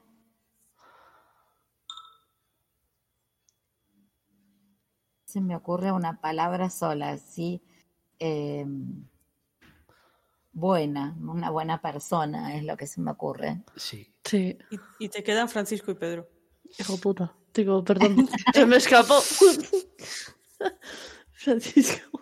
Bueno, este, Francisco, despreciable, es la palabra que puedo decir considerando que estamos en un podcast. Este, y, y Pedro sí, cobarde. cobarde. Sí. Mm. Y no ¿Cómo sé si vais a meter a Elena en el No, en sí, quiero meter a Elena y a la amiga de Leire, pero no como Ana, sino como Nina. Nina. Eso, como Nina, más que como Ana. Bueno, lo de, N me- me- eh, lo de Elena me vuelve el, el tema de, de la hipocresía, digamos, ¿no? Eh, eso. Y mm, porque a, a mí no me... o sea, esto de, de querer ponerle mucho racionalidad y demás a, o para que cuando Leire se alteraba ella de querer calma- calmarla. Eh, no, me parece que es no querer ver, no querer hablar ella tampoco, pero bueno, hipócrita. Eh, y Nina. Nina, Nina, em, la palabra que, que- que la define especialmente es, es, es para mí, no sé, dolor, es totalmente eso, ya sufrimiento, ¿no? Igualmente, eh, bueno, ya no tengo mucho tiempo, pero el tema de, lo- de las de la elección también de los personajes, como dije en algún momento, falta como desarrollo de, de algunos y entonces no tenemos mucha mucho material y es, y es raro. Creo que, que lo que disculpa un poco, para mi punto de vista, estas fallas de, de- de lo que yo considero la- en la escritura es justamente la- los- el saltar de personaje en personaje y cambiar de perspectiva, que entonces, bueno, uno lo va viendo desde otro lugar, pero el poder, este, mm, eh, falta una, una cohesión ahí por ahí en los personajes y no sé si hubiese elegido yo a esos personajes, por ahí, como dijimos antes, hubiera sido mejor que hablara Esme, que hablara más Marina, que hablara, hablaran otros. Ujú. Sí. Bueno, chicos, muchas gracias. Muy linda la experiencia, me gustó mucho así, hablando que por la otra vez, que fue un poco raro con el Sí, Telegram. de hecho creo que funciona mejor así. Sí. Es maravilloso, me gustó mucho, además conocerlos de algún modo. Y, y bueno, ya vamos a empezar a proponer para el, para el próximo mes, a ver Sí, qué. para el día 29. Tengo varios libros. ¿29? Sí, de agosto, ¿no? Ah, Ok. No, no, sí, ¿no? No, pero Creo a ver, el libro, de, el libro de El de agosto agosto ya ya salió, ¿eh? ah, sí. Ostras. Sí, el, de- el de septiembre ya tenemos que proponer. Ah, vale, es que de repente digo, a ver si... No, no, claro, es para proponer para septiembre. Sí, no me acordaba. Bueno, pues Bueno, muchas y gracias. después van a, van a poner el, el podcast ya Sí. para escuchar lo que me falta escuchar. Sí, bueno, bueno Vale. mucho, muchas gracias. hasta luego. Adiós. Bueno, pues seguimos el resto. eh, que lo hacemos por el mismo orden que lo hizo ella, o sea, por el mismo orden, no. Eh, una persona habla sobre todos los personajes o vamos diciendo personajes y vamos hablando todos. Mejor hablamos todos. Vale, pues empezamos por. O sea, Marina, ¿no? Sí, volvemos a hacer Marina Marina. Marina, Juan Oh. Carlos. Digo, Juan. Marina para mí es el personaje veterano de una cárcel. Que ya tiene los. ya tiene los. eh, Bemoles. mm, no, es que iba a decir. Arrestos. mm, No, que ya tiene los. Es que lo que estoy pensando no queda bien. Y no me sale. Tiene los huevos pelados. Exacto, gracias, Alba. Estaba diciendo lo mismo, ¿eh? pensaba. Pero vale. ¿Qué? Estaba diciendo lo mismo con otras palabras, pero vale. Sí, pero ¿qué es eso? Los tiene, pues eso, ya está tal chocho de todo, de tal forma que, que, que, que si tengo que arrasar para poder salir de aquí, me da igual. Y como me conozco todos los entresijos de todo esto, esto es lo que hay. Es el personaje veterano de una cárcel. Mm, Vale, Alba ha hablado, Claudia ha No, hablado. no. Ah, no, no. Alba no. ¿Y Sukil? Sí, Sukil sí. Alba te toca, que yo también he hablado. Eh, bueno, yo, para mí Marina es, eh, bueno, violenta por un lado, porque es- obviamente está en la cárcel, que va a ser? Coño, pero es que es una cárcel, no es Ya, ya lo sé, un jardín de sé, pero infancia. es palabra o frase, no vamos a... Y luego yo creo que, aunque no se ve, está muy, no, no expresa muchos sentimientos, mm, pero yo creo que está muy desesperada por salir de ahí como sea. Lo demuestra con el Sí, incendio motín. Que O decir, que no sea, se no, no, ya no con el motín, sino con el incendio, ¿sabes? Eso lo También, apoyó sí, algo. No, pero quiero decir que no se le ve, a ver si me explico, que emocionalmente no la ves mal, lo demuestra con actos, pero tú emocionalmente no la ves lo que entenderíamos por una persona desesperada. Que Pero no digo porque que es no.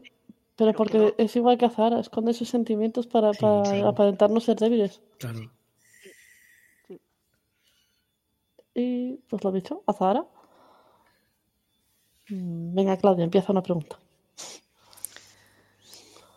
Bueno, vamos a usar otra palabra más adecuada para Azahara, pero la mejor palabra Ay. es, es anulada. em, tan- mentalmente sobre todo está anulada por, por las situaciones que vive, pero tampoco reacciona cuando Marina le parte la cara. Es decir, cuando Marina, cuando Marina le dice espabila que la vida aquí no va así, porque Marina se lo advierte y a Zahara la ignora, o bien, bien porque no es capaz, bien porque tiene miedo, bien porque lo que sea, Azara demuestra que sola no va a salir de ahí. Por eso me parece que es una persona completamente anulada y demasiado dependiente de situaciones eh, externas a ella y de, y de la gente que la rodea. Y si no es por Esme, y si no es por Esme, no sé qué sería de Azara, la verdad. Sometida. Sí. Que es un sinónimo más de de las anteriores, pero es que no, no hay más. mm, pues yo opino, voy a robarle la frase, o sea, la palabra alegre, pero Azahara es una gran representación de la catarsis, del caos, de, del quiero salir de aquí, pero no puedo, pero es que quiero salir, pero no quiero pedir ayuda porque yo no soy débil, no quiero pedir ayuda, pero en realidad sí soy débil. Para mí Azahara representa eso, el, y bueno, por supuesto, el poco amor propio. De eso Azahara sabe un poco. Y bueno, mm, es que no sabría más cómo definirla tampoco mucho mejor. Yo coincido un poco con, con todos los casos, porque efectivamente es el tema de la catarsis en Perdón. Zara es clarísimo, pero la anulación también, es decir, eh, la anulación, el sometimiento, mm, todo, o sea, es lo tiene todo la muchacha. ¿Y Alba? Voy a meterme en un término técnico y me vais a matar, pero es que si no lo digo, reviento. Y voy a llevaros la contraria a casi todos, luego lo explico, pero es que para mí Azara es resiliente, es decir, dentro de que es sumisa, que lo es, y es dependiente, que también lo es. Pero también hay que tener una fortaleza muy profunda para, a pesar de todo, los varapalos, y que parece que no puede, porque es verdad que... Es que no puede. Ella sola, no, ella sola parece que no puede, pero es verdad que cuando le ayudan y cuando intentan Vale, Marina a lo mejor, la manera que tiene Marina de ayudarle no es la mejor. O sea, es la que conoce, pero no es la mejor, porque una hostia, pues hombre. eh, te lo están diciendo, pero Azara no puede entender eso desde cómo está en ese momento. Pero al final, yo supongo que sale. O sea, al final tiene que salir de ahí. Ella misma se da cuenta con el tiempo de que, de que tiene que salir de ahí. Vale, pues... Aquí hay mucha mujer. Hugo, que ahora no nos hemos acordado de preguntarle por Hugo, pero bueno. ¿Quién empieza? Pues mira, empiezo yo. Hala. Hugo. Pues. Es el maltratador tipo. Y no solo físico. Es. maltrato- De hecho, el maltrato de, de Hugo es más psicológico que físico, que también lo hay, ¿eh? Pero es el maltratador por excelencia. No, no, tiene más desde mi punto de vista. Sí, creo que con eso coincidimos todos. Es que estaba buscando un dia- diagnóstico psicológico, pero tampoco se lo encuentro. No sabría. Maltratador está claro, pero no sabría por qué síndrome tirarme. La verdad. No tendría que volver a leerme el libro y a centrarme en Hugo más. A Hugo lo que le pasa es que es. mm, bueno, aparte es el maltratador tipo, pero por no repetirnos todos igual, es muy. em, es iluso. Hugo piensa que con la música va a salir para adelante y no hace otra cosa. Es decir, no, se le ve. No que se le ve que busque trabajo, no se le ve. Es una persona que él cree en sus opciones y no mira más allá. Pero yo creo que eso es una excusa. Que usa Es la que- música para maltratar a, a Zara, es decir. ¿Vosotros creéis que, que realmente de lo de A la Carlos, música- estaba hablando Alba. Perdón. Gracias. Yo creo que es una excusa en el sentido de que él cree en la música, sí, es verdad que cree en sus opciones, pero también es verdad que como sabe que no va a buscar otra cosa, también hay muchos psicópatas de manual que son parasitarios, es decir, que intentan no trabajar, intentan no hacer nada para vivir a costa de otros, que Hugo al final es lo que está haciendo, porque Hugo dice, no, como la música no me da, Azahara tiene que trabajar, porque a mí no me da para vivir. Entonces está viviendo a su costa. Entonces al final es una excusa, no es yo creo mis opciones. Tú crees en tus opciones y no haces nada más aparte de, no porque creas, sino porque te va muy, muy, muy bien así. Te están trabajando para ti los demás. El problema que se tiene siempre con los maltratadores es que se los justifica, ¿no? Es que es psicópata, no es que el síndrome. Yo creo que Hugo hace lo que hace a sabiendas de lo que está haciendo. Claro, Sabe pero que yo no perfectamente lo que hace. un enfermo, que no estoy diciendo eso. Que un psicópata no, no- no es un enfermo mental, de hecho es imputable penalmente, que no estoy hablando de eso. Estoy, No, no, no, no. estoy diciendo cómo es Hugo, no, estoy diciendo que esté, que, que esté enfermo. Pero para mí, Hugo, lo que, para mí, Hugo, lo, lo principal que le pasa es que es más fácil no, no querer cambiar y no querer ver que tú ahí hiciste lo que hiciste y está pagando ella.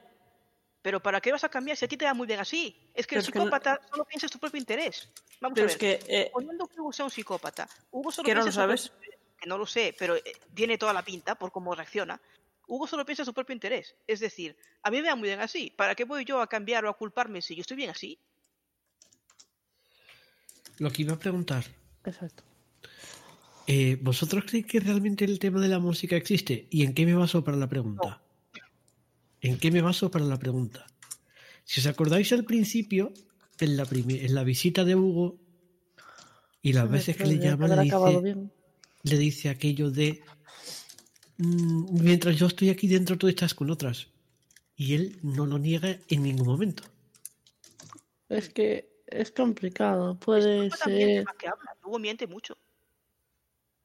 Claro, es que la música puede ser un código de ellos, puede ser una tapadera.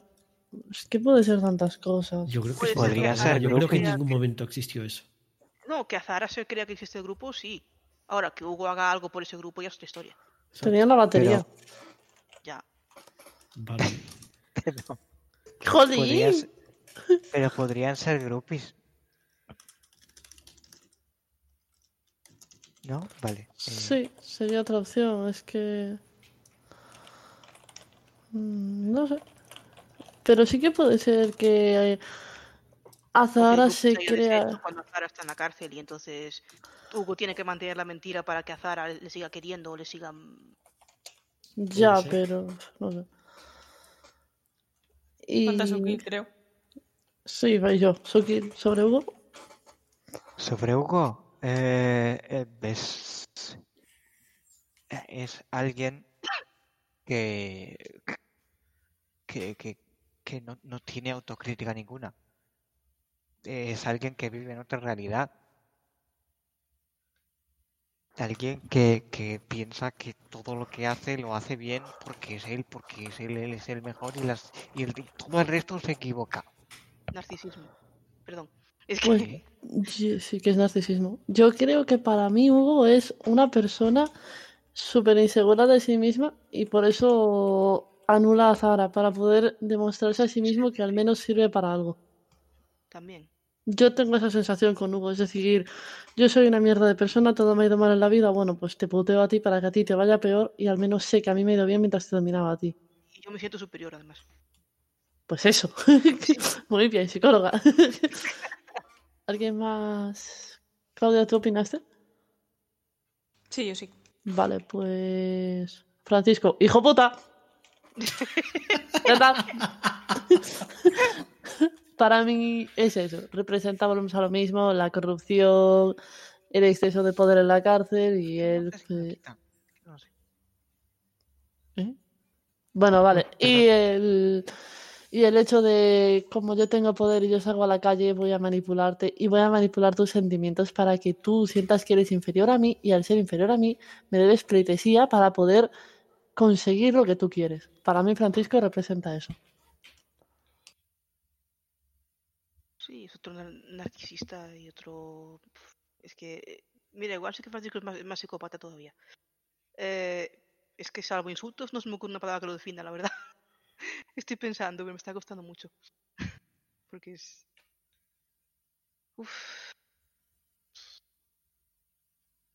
Corrupto, no sé si misógino, quizá, un poco también. Mm, Dominador. No sé, muchas. Para mí, Francisco principalmente es chantajista y manipulador. Chantajista porque eh, si tú quieres algo vas a tener que hacer lo que yo te diga. Y eso sí. Y encima tú, tú accedes porque no te queda otra y porque sabes que siendo mujer el único que tienes para darle es lo que es. Porque, eh, porque si no, no tienes otra cosa con lo que contentar al funcionario y manipulador porque cuando mata a Gaby lo vemos que es manipulador. Pero es curioso que no se lo hace a, a- a todas, porque por ejemplo a Esme no, no se lo hace. No, porque a lo mejor no le mola físicamente, quién sabe. Igual No, yo- estamos no- hablando no de es una que cuestión de físico. No creo que sea una cuestión física, sino de estorbo. Pero Esme no tiene nada por lo que salir a la calle. No, bueno, claro. Claro, también. Bueno, su hijo a lo mejor. No, Su Ya. hijo está dentro. Su hijo está Ya, dentro. El pequeño está dentro. Los otros se valen por sí mismos. Ya. Claro, es que piensa que la única que tiene. Y de hecho, Sí, yo claro. estoy por asegurar que lo mismo, si hubiese sobrevivido, le hubiese pasado a Gaby. Sí, sí, o por supuesto. Eh, para mí, Francisco es el, el símbolo de la frase el poder corrompe. Mm. Porque a Francisco lo que le hace ser así es simplemente él, yo puedo y tú no puedes hacer nada por evitarlo. Y ya está. Si te violo, tú no puedes hacer nada por evitarlo. Si te mato, tampoco. Y encima, y lo, y encima y lo si hay es- testigos, se callan. y lo peor es a quién te vas a quejar si se supone que Francisco es el, bueno, no director de la cárcel, pero es el único que sale como representante funcionarial, representante superior. Es decir, ¿a quién te vas a quejar? ¿Quién tienes más arriba de Francisco que te vaya a echar una mano? El problema es que más arriba puede haber gente, pero Francisco intercepta las, las, instancias, con lo cual no, no llegan arriba. Claro. Claro, pero por eso digo que a quién tienes. Que aquí no tienes a nadie, es decir, es Francisco el único que puede. que Entonces, o además- contentas a Francisco, o si no contentas a Francisco, no hay nada que tú vayas a conseguir. Francisco que- te contenta a ti en la tumba, tú no te preocupes. En el hipotético caso de que la instancia llegase, todavía habría que ver cómo se desarrolla un juicio y si no hay pruebas suficientes es tu palabra contra la suya. Ya. Y, el, y Francisco no deja de ser un representante del Estado. Ya, pero si son todos los presos y Pedro. Sí, hombre, ahí Hombre, ya... ya. A ver, ahí ya hay más peso. Sí, Sí, pero, que decir Pedro que se vaya a pringar, lo dudo. Hombre, pues yo no, yo al, al final creo que no. Porque si no, no, no dejaría el trabajo. Sí, sí. Alba, Pedro se pringa cuando sale. Si no, Pero no se es pringa. lógico. Pedro se pringa cuando dice, hostia, si es que he dejado salir a Zahara, la he cagado yo dejándola ir a por Leire. Ahora Leire se ha salvado y la otra está jodida. Sí, pero es lógico. Si quieres mantener tu trabajo hasta cierto punto... No digo que... Yo es que pienso, lo he dicho antes, los principios hay que mantenerlos en algún momento de tu vida. Porque si no, ¿qué tipo de persona eres? Depende, Claudia. Depende. O sea, Depende. está muy bien la teoría. La teoría a mí me encanta. Estoy contigo. Pero Depende. si es que mantener tu familia a lo mejor Pero no en puede. un, traba- en un trabajo como ese a veces es preferible no brindarse.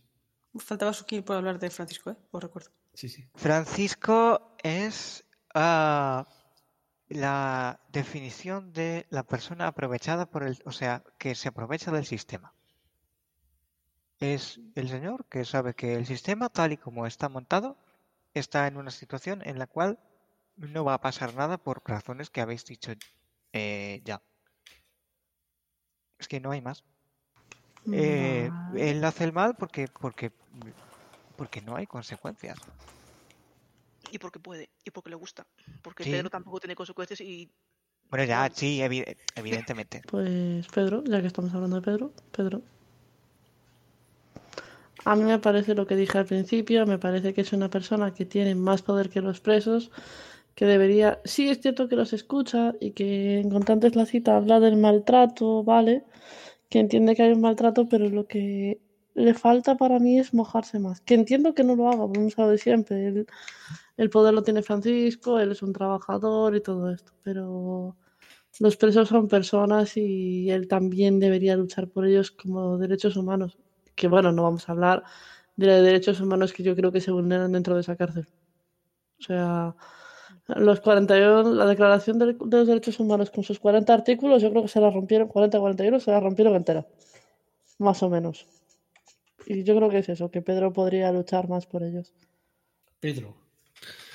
Pues Pedro, mm, dentro de que efectivamente eh, podría hacer más, que lo podría, no cabe la menor duda, pero mm, Pedro es el típico trabajador de yo cumplo con mis ocho horitas, me voy a mi casa y como trabajo en la cárcel, el trabajo se queda dentro de la cárcel. Pa por si acaso. Pues sí. mm, estoy de acuerdo contigo. No sé, iba a decir Yo humano, también. me vais a matar. Es, o sea, más humano de ahí dentro. es, es lo, lo normal. O sea, lo Pedro es la imagen de, de, de la persona habitual en la cárcel. Uy, yo no quiero meterme en marrones porque es que encima voy a salir perdiendo. Y no voy a conseguir nada porque el tío está arriba. Y como está arriba, pues voy a mirar para otro lado. Que es triste, pero es lo- lo que yo considero normal.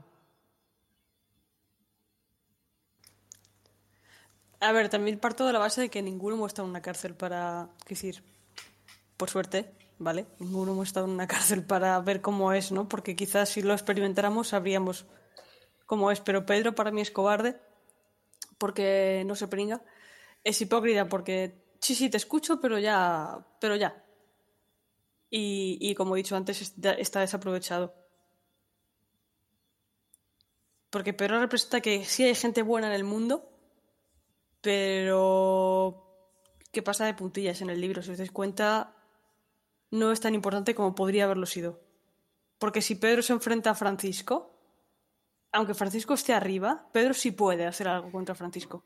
Es el único que puede realmente, porque es funcionario igual que Francisco, aunque tenga otro cargo. No sé Sí, si lo veis como yo, pero para mí, si Pedro le echa narices y se enfrenta a Francisco, sí puede hacer algo contra Francisco. Si Lo que pasa es que no lo hace. Es que tiene cojones que se enfrente Gaby. Que Claro, es que, que, lo, que lo tenga que hacer un Marina o Gaby o, o- Porque todo esto... mm, Porque Pedro ya no está cuando... Bueno, en el motín Pedro sí que está. Sí, sí que está. Eh, pero que Pedro también al final puede haberse acabado muy mal, ¿eh? Por, por no haber Sí, sí, luchado un poco más por los presos. Porque para mí Pedro sí puede hacer, pero muchísimo más de lo que hace. Muchísimo más. Yo creo que esto es cuestión de, de coordinación entre, entre personas. O sea, eh, eh, me explico. Eh, esto ya lo he dicho antes, creo. Pongamos que hay cierto número de funcionarios. La gente no sabe quién está de acuerdo con, con Francisco, quién está de acuerdo con Pedro. Es cuestión de, de mayorías y minorías. Si uno se enfrenta a otro, se, se forman dos bandos. Y, y el número y el poder es lo que tienen. Entonces, eh, si tú empiezas un enfrentamiento, te arriesgas a perder, como es lógico, pero no solo te pierdes a ti, sino que tienes que en Pedro se muestra que tienen mujer eh, y hijas, creo, dos hijas. Sí, Entonces, eso problema- también hay que tenerlo en cuenta. Sí, pues claro, pero el problema que tiene lo que tú dices, Ukil, que está muy bien pensado, pero tiene un problema y es, a ver, tú en una cárcel, por lo que yo entiendo, se supone, se supone, que los funcionarios deberían hacer un frente común para que los presos no se amotinen y no se les monte el follón. Entonces, claro, si tú divides la cárcel en bandos, en Francisco contra Pedro, mm, la lías. O sea, está muy bien porque Francisco se va a la mierda, es obvio. Pero, claro, corre el riesgo de tener un motín y que se líe. Que ya se niega porque ya, ya está Marina para liarlo, pero quiero decir, No, no hablo que- de dividir, hablo de que se dividirá si se enfrentan, porque es lógico que se divida. No Pero creo, si hay- porque no creo que haya nadie con Es Francisco. que si hay una rebelión de funcionarios, ahí hay un problema de, de No, claro. que el, el funcionamiento del estamento penitenciario no funciona y entonces el problema no viene de ahí sino de arriba. Sí. Hombre, funciona muy bien, no debe funcionar cuando falta comida, falta leche, falta... Sí, pero como Ya, pero eso que no se ve, Pero tengamos en ve, cuenta que el que está arriba es Francisco y no Pedro, perdón. Ya está. Ya, pero no se ve, Alba. sí se ve. Se ve en el libro, Por eso te digo. pero no me entiendes. Se ve en el libro, pero el Estado no lo ve. Ah, bueno, ya. Ha muerto una presa. Eh, mm, ha habido un motín. Pero hay hormigas, hay pulgas, hay tal. Eso no se ve. Sí, que nadie se mete a investigar. Exacto. Pero por lo mismo que decíamos antes, porque son presos, no personas. Son números, Pues tiene que ir Leire a, dem- a demostrarlo. son números. Bueno, Leire, Bueno, lo intenta la mujer. Mm, No hemos hablado de Leire, ¿verdad? No. Pues ya está. Ahora, Alba. Sí. Eh, no, la de la oreja. Leire, dale. O sea, Alba. pa- Leire, eso, sí. Leire, de Alba, Alba de Leire, Leire. venga, Montero, cuéntame algo. Eh, Se nota mucho que me, que me encanta Leire. Eh, voy a decir Yo la odio. sensible. Me gusta mucho también. A ver, sensible. Es que no se me ocurre otra palabra más. También es ingenua, lo es. Mucho. Sí. Pero. eh, no sé. Buena, equilibrada. Equilibrada en el sentido que es capaz de ver cómo ven los demás. eh, Ah, la me estaba asustando. No, no, no. No, no, no, no. No digo que esté equilibrada. Digo que es capaz de ver los dos puntos de vista. yo coincido con Alba. Para mí, Leire es una persona sensible. Pero volvemos a lo que dije antes. Es sensible porque entra a la cárcel. Para mí, de, eh, bueno, no, la sensibilidad, perdón, me estoy liando. Es sensible porque es capaz de ponerse, exacto, en el papel de todos, o sea, de Azahara. Al principio intenta entender a Sonia también. Eh, para mí también es empática. Empática. Es empática porque, volvemos a lo mismo, entra a buscar a Ana. Es decir, Ana también reconoce que la dejó a ella tirar. Es decir, dejaron de hablarse mutuamente y ella da el paso de deciros, pues voy a entrar, voy a intentar aclarar con ella lo que ha podido pasar. Y obviamente está claro que entra, eh, entra también a la cárcel para redimir su culpa con lo que, con el accidente que ella ha provocado. Y también Está yo creo claro. que porque tiene miedo que la metan en la cárcel, entonces ya sabe Ya es por ir conociendo, sí. Sí. Y por eso para mí Leire es una persona que es eso, es muy sensible. Para mí Leire es esa persona a la que estarías abrazado todo el día. No sé, me cae bien. Yo, de verdad. Yo entiendo al resto. Y me da mucha pena en las reuniones en- de todas las noches por lo mismo, porque es la única que se mete en el lugar de los presos. Al final consigue que Elena también, pero realmente solo es ella la que está ahí por vocación. El resto están porque, bueno, somos cristianitos de Dios y Pues claro, que no está somos- ahí por vocación, está ahí por redimir su culpa, porque si Leire no Pero también está un por- accidente, pero también- no Pero- está en la cárcel. Pero sí también hay tiene algo una de vocación de intentar cambiar, Claudia. Estudia psicología. Que Piensa la que cosa la psi- cambie. Piensa Sí, que sí. termina estudiando psicología, eso también le- te demuestra que es por vocación. El resto están ahí. La, la parva esta, la. Ay, ¿cómo se llama? La otra tonta. La, una de esas no, tontas. eh, No, la Alicia. otra. Eso, Alicia. Alicia. Ajá, es que hay que dejar los problemas. Y el cura, hay que dejar los problemas en la cárcel y la cárcel no puede cambiarte cuando salgas. Ajá, no, claro. ¿No? O sea, O sea, cabe, yo es que alucino. Perfecto, me parece perfecto. Entonces, ¿para qué vas? Exactamente, entonces ¿por qué vas? ¿Para ser una buena cristianita de Dios? Pues Claro, para eso no es lo que he dicho yo antes. El grupo de amigos, o sea, el grupo de voluntarios, el grupo, eh, hablo de, del, En general, sí. eh, para Pero lo es que, que ni va, siquiera el cura, que tú dices, joder, un cura se supone que, que, que tendría que, eh, no sé, o sea, son todos iguales en ese sentido. sí, es, el- es la hipocresía mayor del, como somos los hijos de Dios, pues tenemos que, que acudir para amar al Bueno, prójimo. no, no hace falta ofender que haber gente religiosa. No, pero no es que es real. Eh, pero para mí Leira lo que me representa es una persona que piensa que los... ah, O sea, Leira representa el cambio. Para mí es el cambio, porque en un principio piensa que los presos son monstruos, después se va dando cuenta que, bueno, que tienen algo de sensibilidad, y después cuando ve a Ana, porque yo creo que no, no sé si Leire sabe que Ana está allí antes de entrar o no, Sí, Sí, sí lo sabe. Sí, por eso entra para buscarla. Sí. Pero, pero cuando Leire se encuentra con Ana, que para mí Ana es súper rencorosa y me es lógico en parte, pero joder, ella intenta arreglarlo y, y mira cómo se lo pagan. eh, pero representa el cambio porque ella piensa una cosa, descubre otra y se queda, yo creo, Leire bastante impactada con lo que ve. Lo que dice Claudia de la evolución de Leire se demuestra en esta cita. No quiero que vayas a la cárcel, Ley, dijo Dani eh, mientras se desinflaba con un- como un globo. Eh, hay gente peligrosa. La de él que a veces le, y le miré con ternura. Y fuera también. Para mí esa es la evolución de Leire, y eso lo dice al principio. Sí, Cuando ella realmente sí quiere entrar. Para mí lo, lo demuestra ahí. sí. Para mí la idea... Sutil, que pesa que ya Leire- antes. No, No, eh, Leire representa varias cosas. Representa el, el hacer las cosas porque se quiere y no porque, porque alguien te obligue. Alguien, véase el de arriba. Em, Yo soy funcionario, digo, perdón. ¿eh?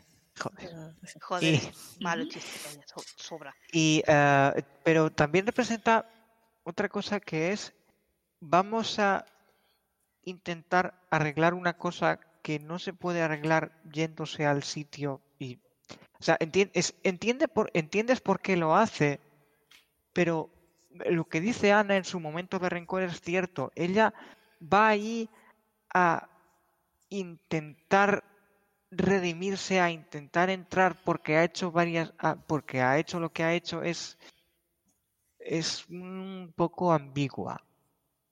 Sale bien porque simpatizas con ella, pero no sé si me estoy explicando bien. Sí, sí.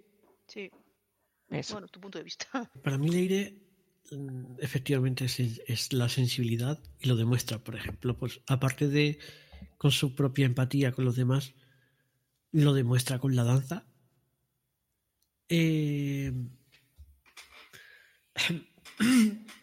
también es ese, ese cambio, ¿no? Ese, eh, ese cambio de, de querer eh, primero redimirse a sí misma y luego darse cuenta de que no solo es ella la que tiene problemas, sino que quizá intentando solucionar sus propios problemas también puede solucionar los demás gente, ¿no? Es eh, sí, es un personaje que, que merece la pena. Sí.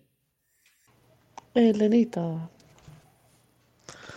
Elena para mí es una persona que para mí sí da una evolución, porque al principio va como va de pero no romper la casa. Va de vuelta y media de todo, es decir, "Vale, estoy aquí porque mi amiga lo necesita, yo iba con ella en el coche y lo justo es que la ayude, pero después termina también involucrándose, ya no en los problemas de los presos, pero sí en los de Leire y dándole algún consejo que pueda ayudar a los presos. Entonces, bueno, yo creo que. Y la escucha muchísimo, que eso yo creo que a Leire le ayuda muchísimo.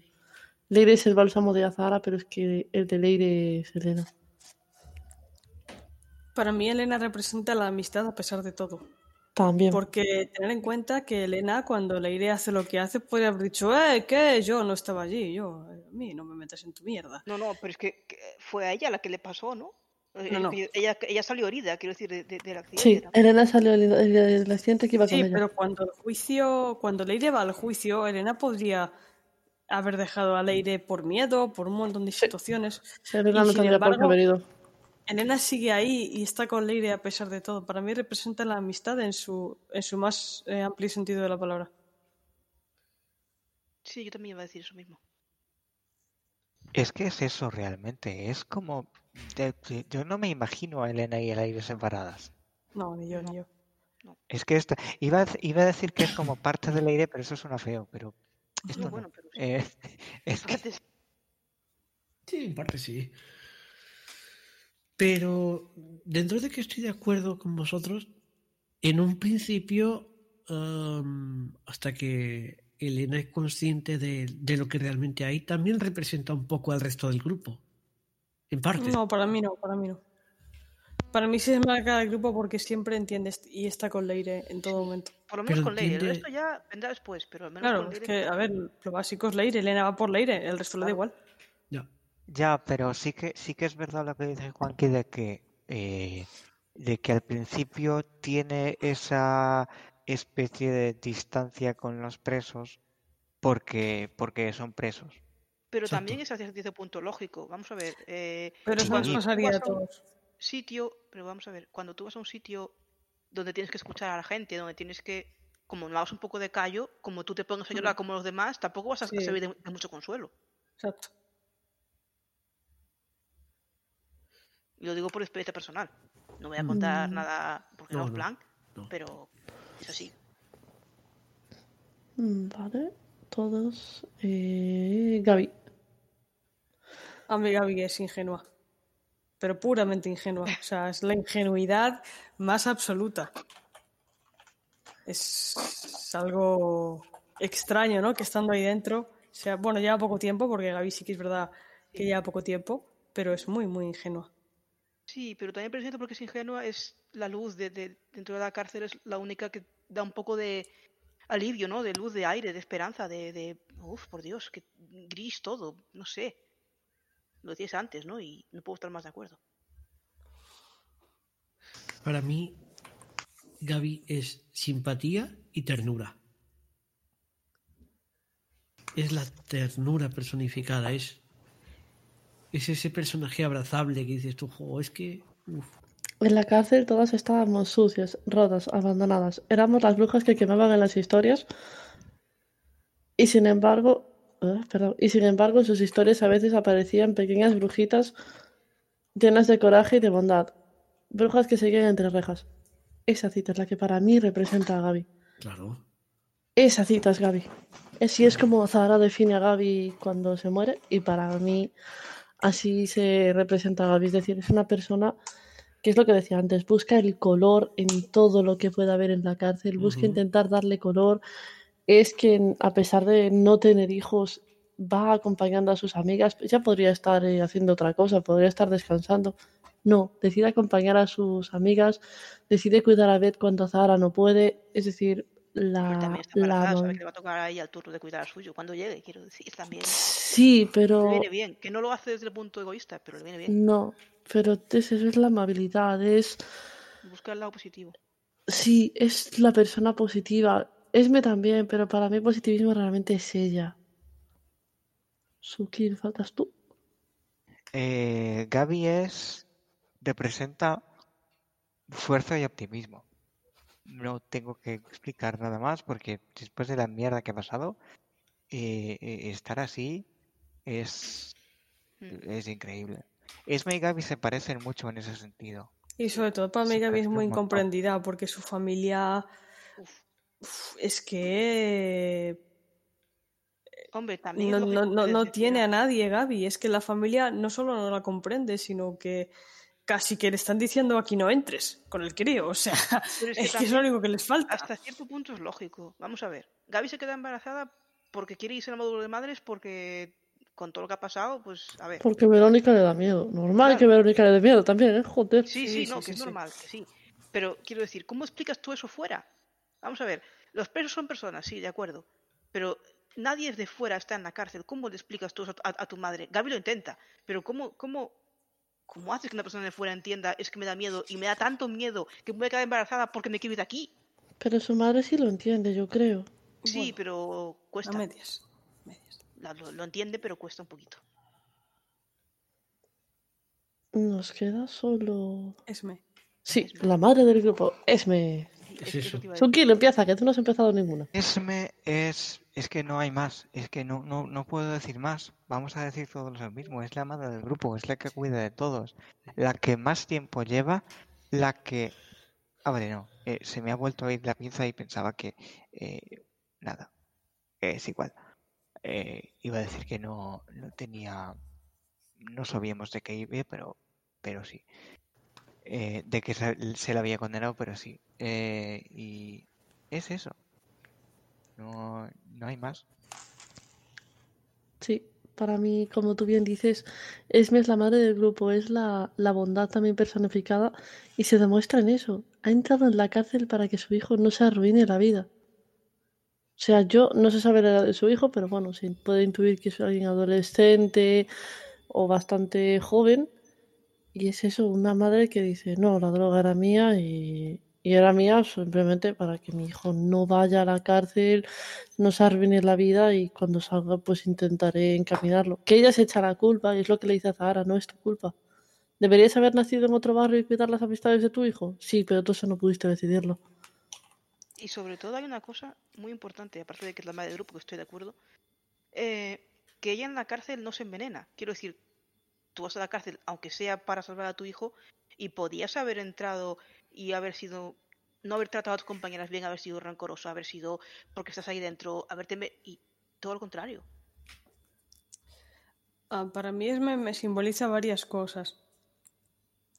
Una es lo que llega a hacer una madre por su hijo. Porque al final una madre hace cualquier cosa por su hijo. Al fin y al cabo es lo más importante que tiene en su vida. Otra cosa que Esme simboliza es eh, bondad en su más extenso sentido y mucha empatía, porque Esme llega a entender hasta a Marina, que es como lo contrario, ¿no? Tú ves a Marina a Gaby, a Sí. Zara y dices, Buah, es que es, es-". Y eso me llega a entender hasta incluso Marina, que, que incluso lo dice, yo no recuerdo la cita, pero le dice, eh, Marina ladra mucho, pero no, luego no es para tanto, no, no te Pero no muerde. no- Marina ladra, pero no muerde. Sí, no esa es te la cita. preocupes, no te preocupes que no es para tanto. Y, Al final y es- bueno, pero al final Sí. es que Sí, es verdad, al final le muerde a la, a la otra. Es verdad. al final sí, pero pero lo, lo y más suerte que no le muerda a Raquel, ¿sabes? Que la única vez que a Marina se le ve algo de emoción es cuando Con matan a Raquel. Raquel. con Raquel sí. Hombre. Pero lo que yo pienso es que Esme es una persona que está ahí a pesar de las circunstancias, que obviamente lo pasa mal porque, porque lo tiene que pasar mal como cualquier persona que está ahí dentro, y principalmente eh, no culpa a nadie de su situación, porque cualquiera lo haría, y tampoco se victimiza, tampoco es una tampoco va tampoco va de víctima. Para mí Esme es la madre, es la protección de la gente que está dentro y, y es, es, es bondad. O sea, tiene esos tres puntos. Bueno, tiene cuatro. Sensatez. También. Es muy sensata. Cuando le dice a Zara para, Sí. cuando le dice que pare, es por pura sensatez. Dice Y ella es piquecita que-. Ella es quien puede ver la, el maltrato desde fuera. Ella misma la- se da cuenta de que Azahara está siendo maltratada. Sí, De que es una mujer maltratada y se lo dice mil veces. sí. De hecho, Esme tiene, tiene una cosa que no tiene ningún otro personaje del libro, cuando...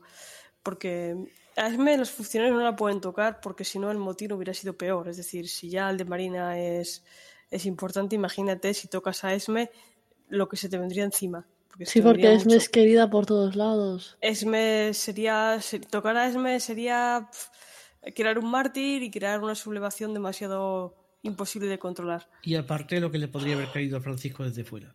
También. Sí, porque, Porque es gitana, porque tiene es muy mala hostia por allí fuera, sí.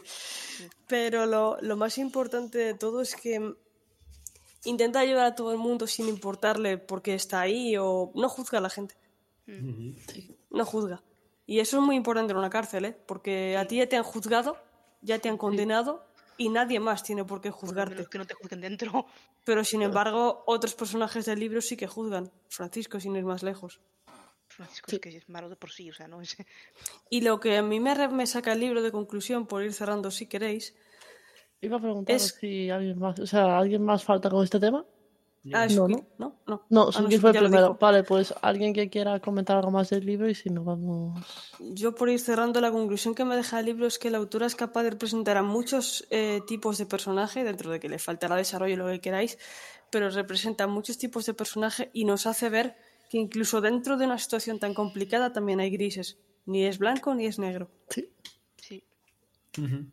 Juanqui, conclusión. Pues mi conclusión es que el ecosistema de, de una cárcel es demasiado complejo como para jugarlo, para juzgarlo a la ligera. Y que, que bueno, que el, es, no es que también coincido con, con Claudia en lo que ha dicho, ¿no? Que, que ni todo es blanco ni todo es negro ni, ni se puede tomar como tal, ¿no? O Alba. Bueno, yo lo que ha dicho Claudia y aparte, no sé, que tampoco sacamos nada juzgando a los demás, ¿no? Es decir, hay muchos grises en la vida, p- todos podemos acabar pasando por un montón de situaciones más o menos complicadas, ya no te digo la cárcel que también, pero aparte podemos acabar siendo maltratados, podemos acabar de muchas maneras y no hay nadie en este mundo que pueda o deba juzgarnos mm, porque todos podemos acabar igual.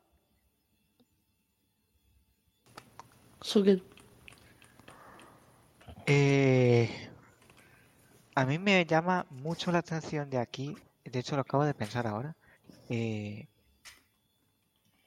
que el crimen, podríamos decir, más grave que se comete es, eh, es desde un punto de vista, no sé, social, digamos, ¿no? Es el de, el de Sonia, el de matar al hijo. ¿No? ¿Podemos estar de acuerdo? Sí, Sí. Fijaos cómo está Sonia. O sea, claro, es que es. Tú, tú la ves y. Te da hasta pena. Claro, Por mucho que haya matado a su hijo, te da pena. Hay un personaje del que no hemos hablado. Y es de Ana. aparte de eso. Ostras. bueno, Ostras, es verdad. Nos Es que lo de Ana de, ya. de Nina. Para mí, Nina es una persona. Nina, no Ana, ¿eh? Hmm. Es una persona muy cruel. Y es una persona que para mí no tiene intención de recuperarse. Para Que al final sí lo hace, pero. O se intuye que lo hace, pero no. Para mí, Nina es víctima de su circunstancia. Para mí también. Es muy desgraciada, muy desdichada. A mí me, me da. A ver, es Sí. cruel, sí. Tiene momentos Sí, crueles, sí, los Sí, tiene. claro. Pero es. Es que no deja de ser. Tiene una vida muy complicada. Es que Sí, cuando que dicen que con 13 años la prostituían. Sí. claro. También. Es víctima de sus circunstancias. A ver cómo nosotros nos apañaríamos en una situación así. Yo estoy de A ver cómo acuerdo. acabamos, los demás. Ujú. Yo creo que es ¿Tú, eso, que qué piensas de todo lo que pasa en este libro eh, te enseña lo mal que puedes acabar tú también y, y a ver cómo harías tú o cómo juzgarías tú, cómo te atreverías tú a juzgar a otros.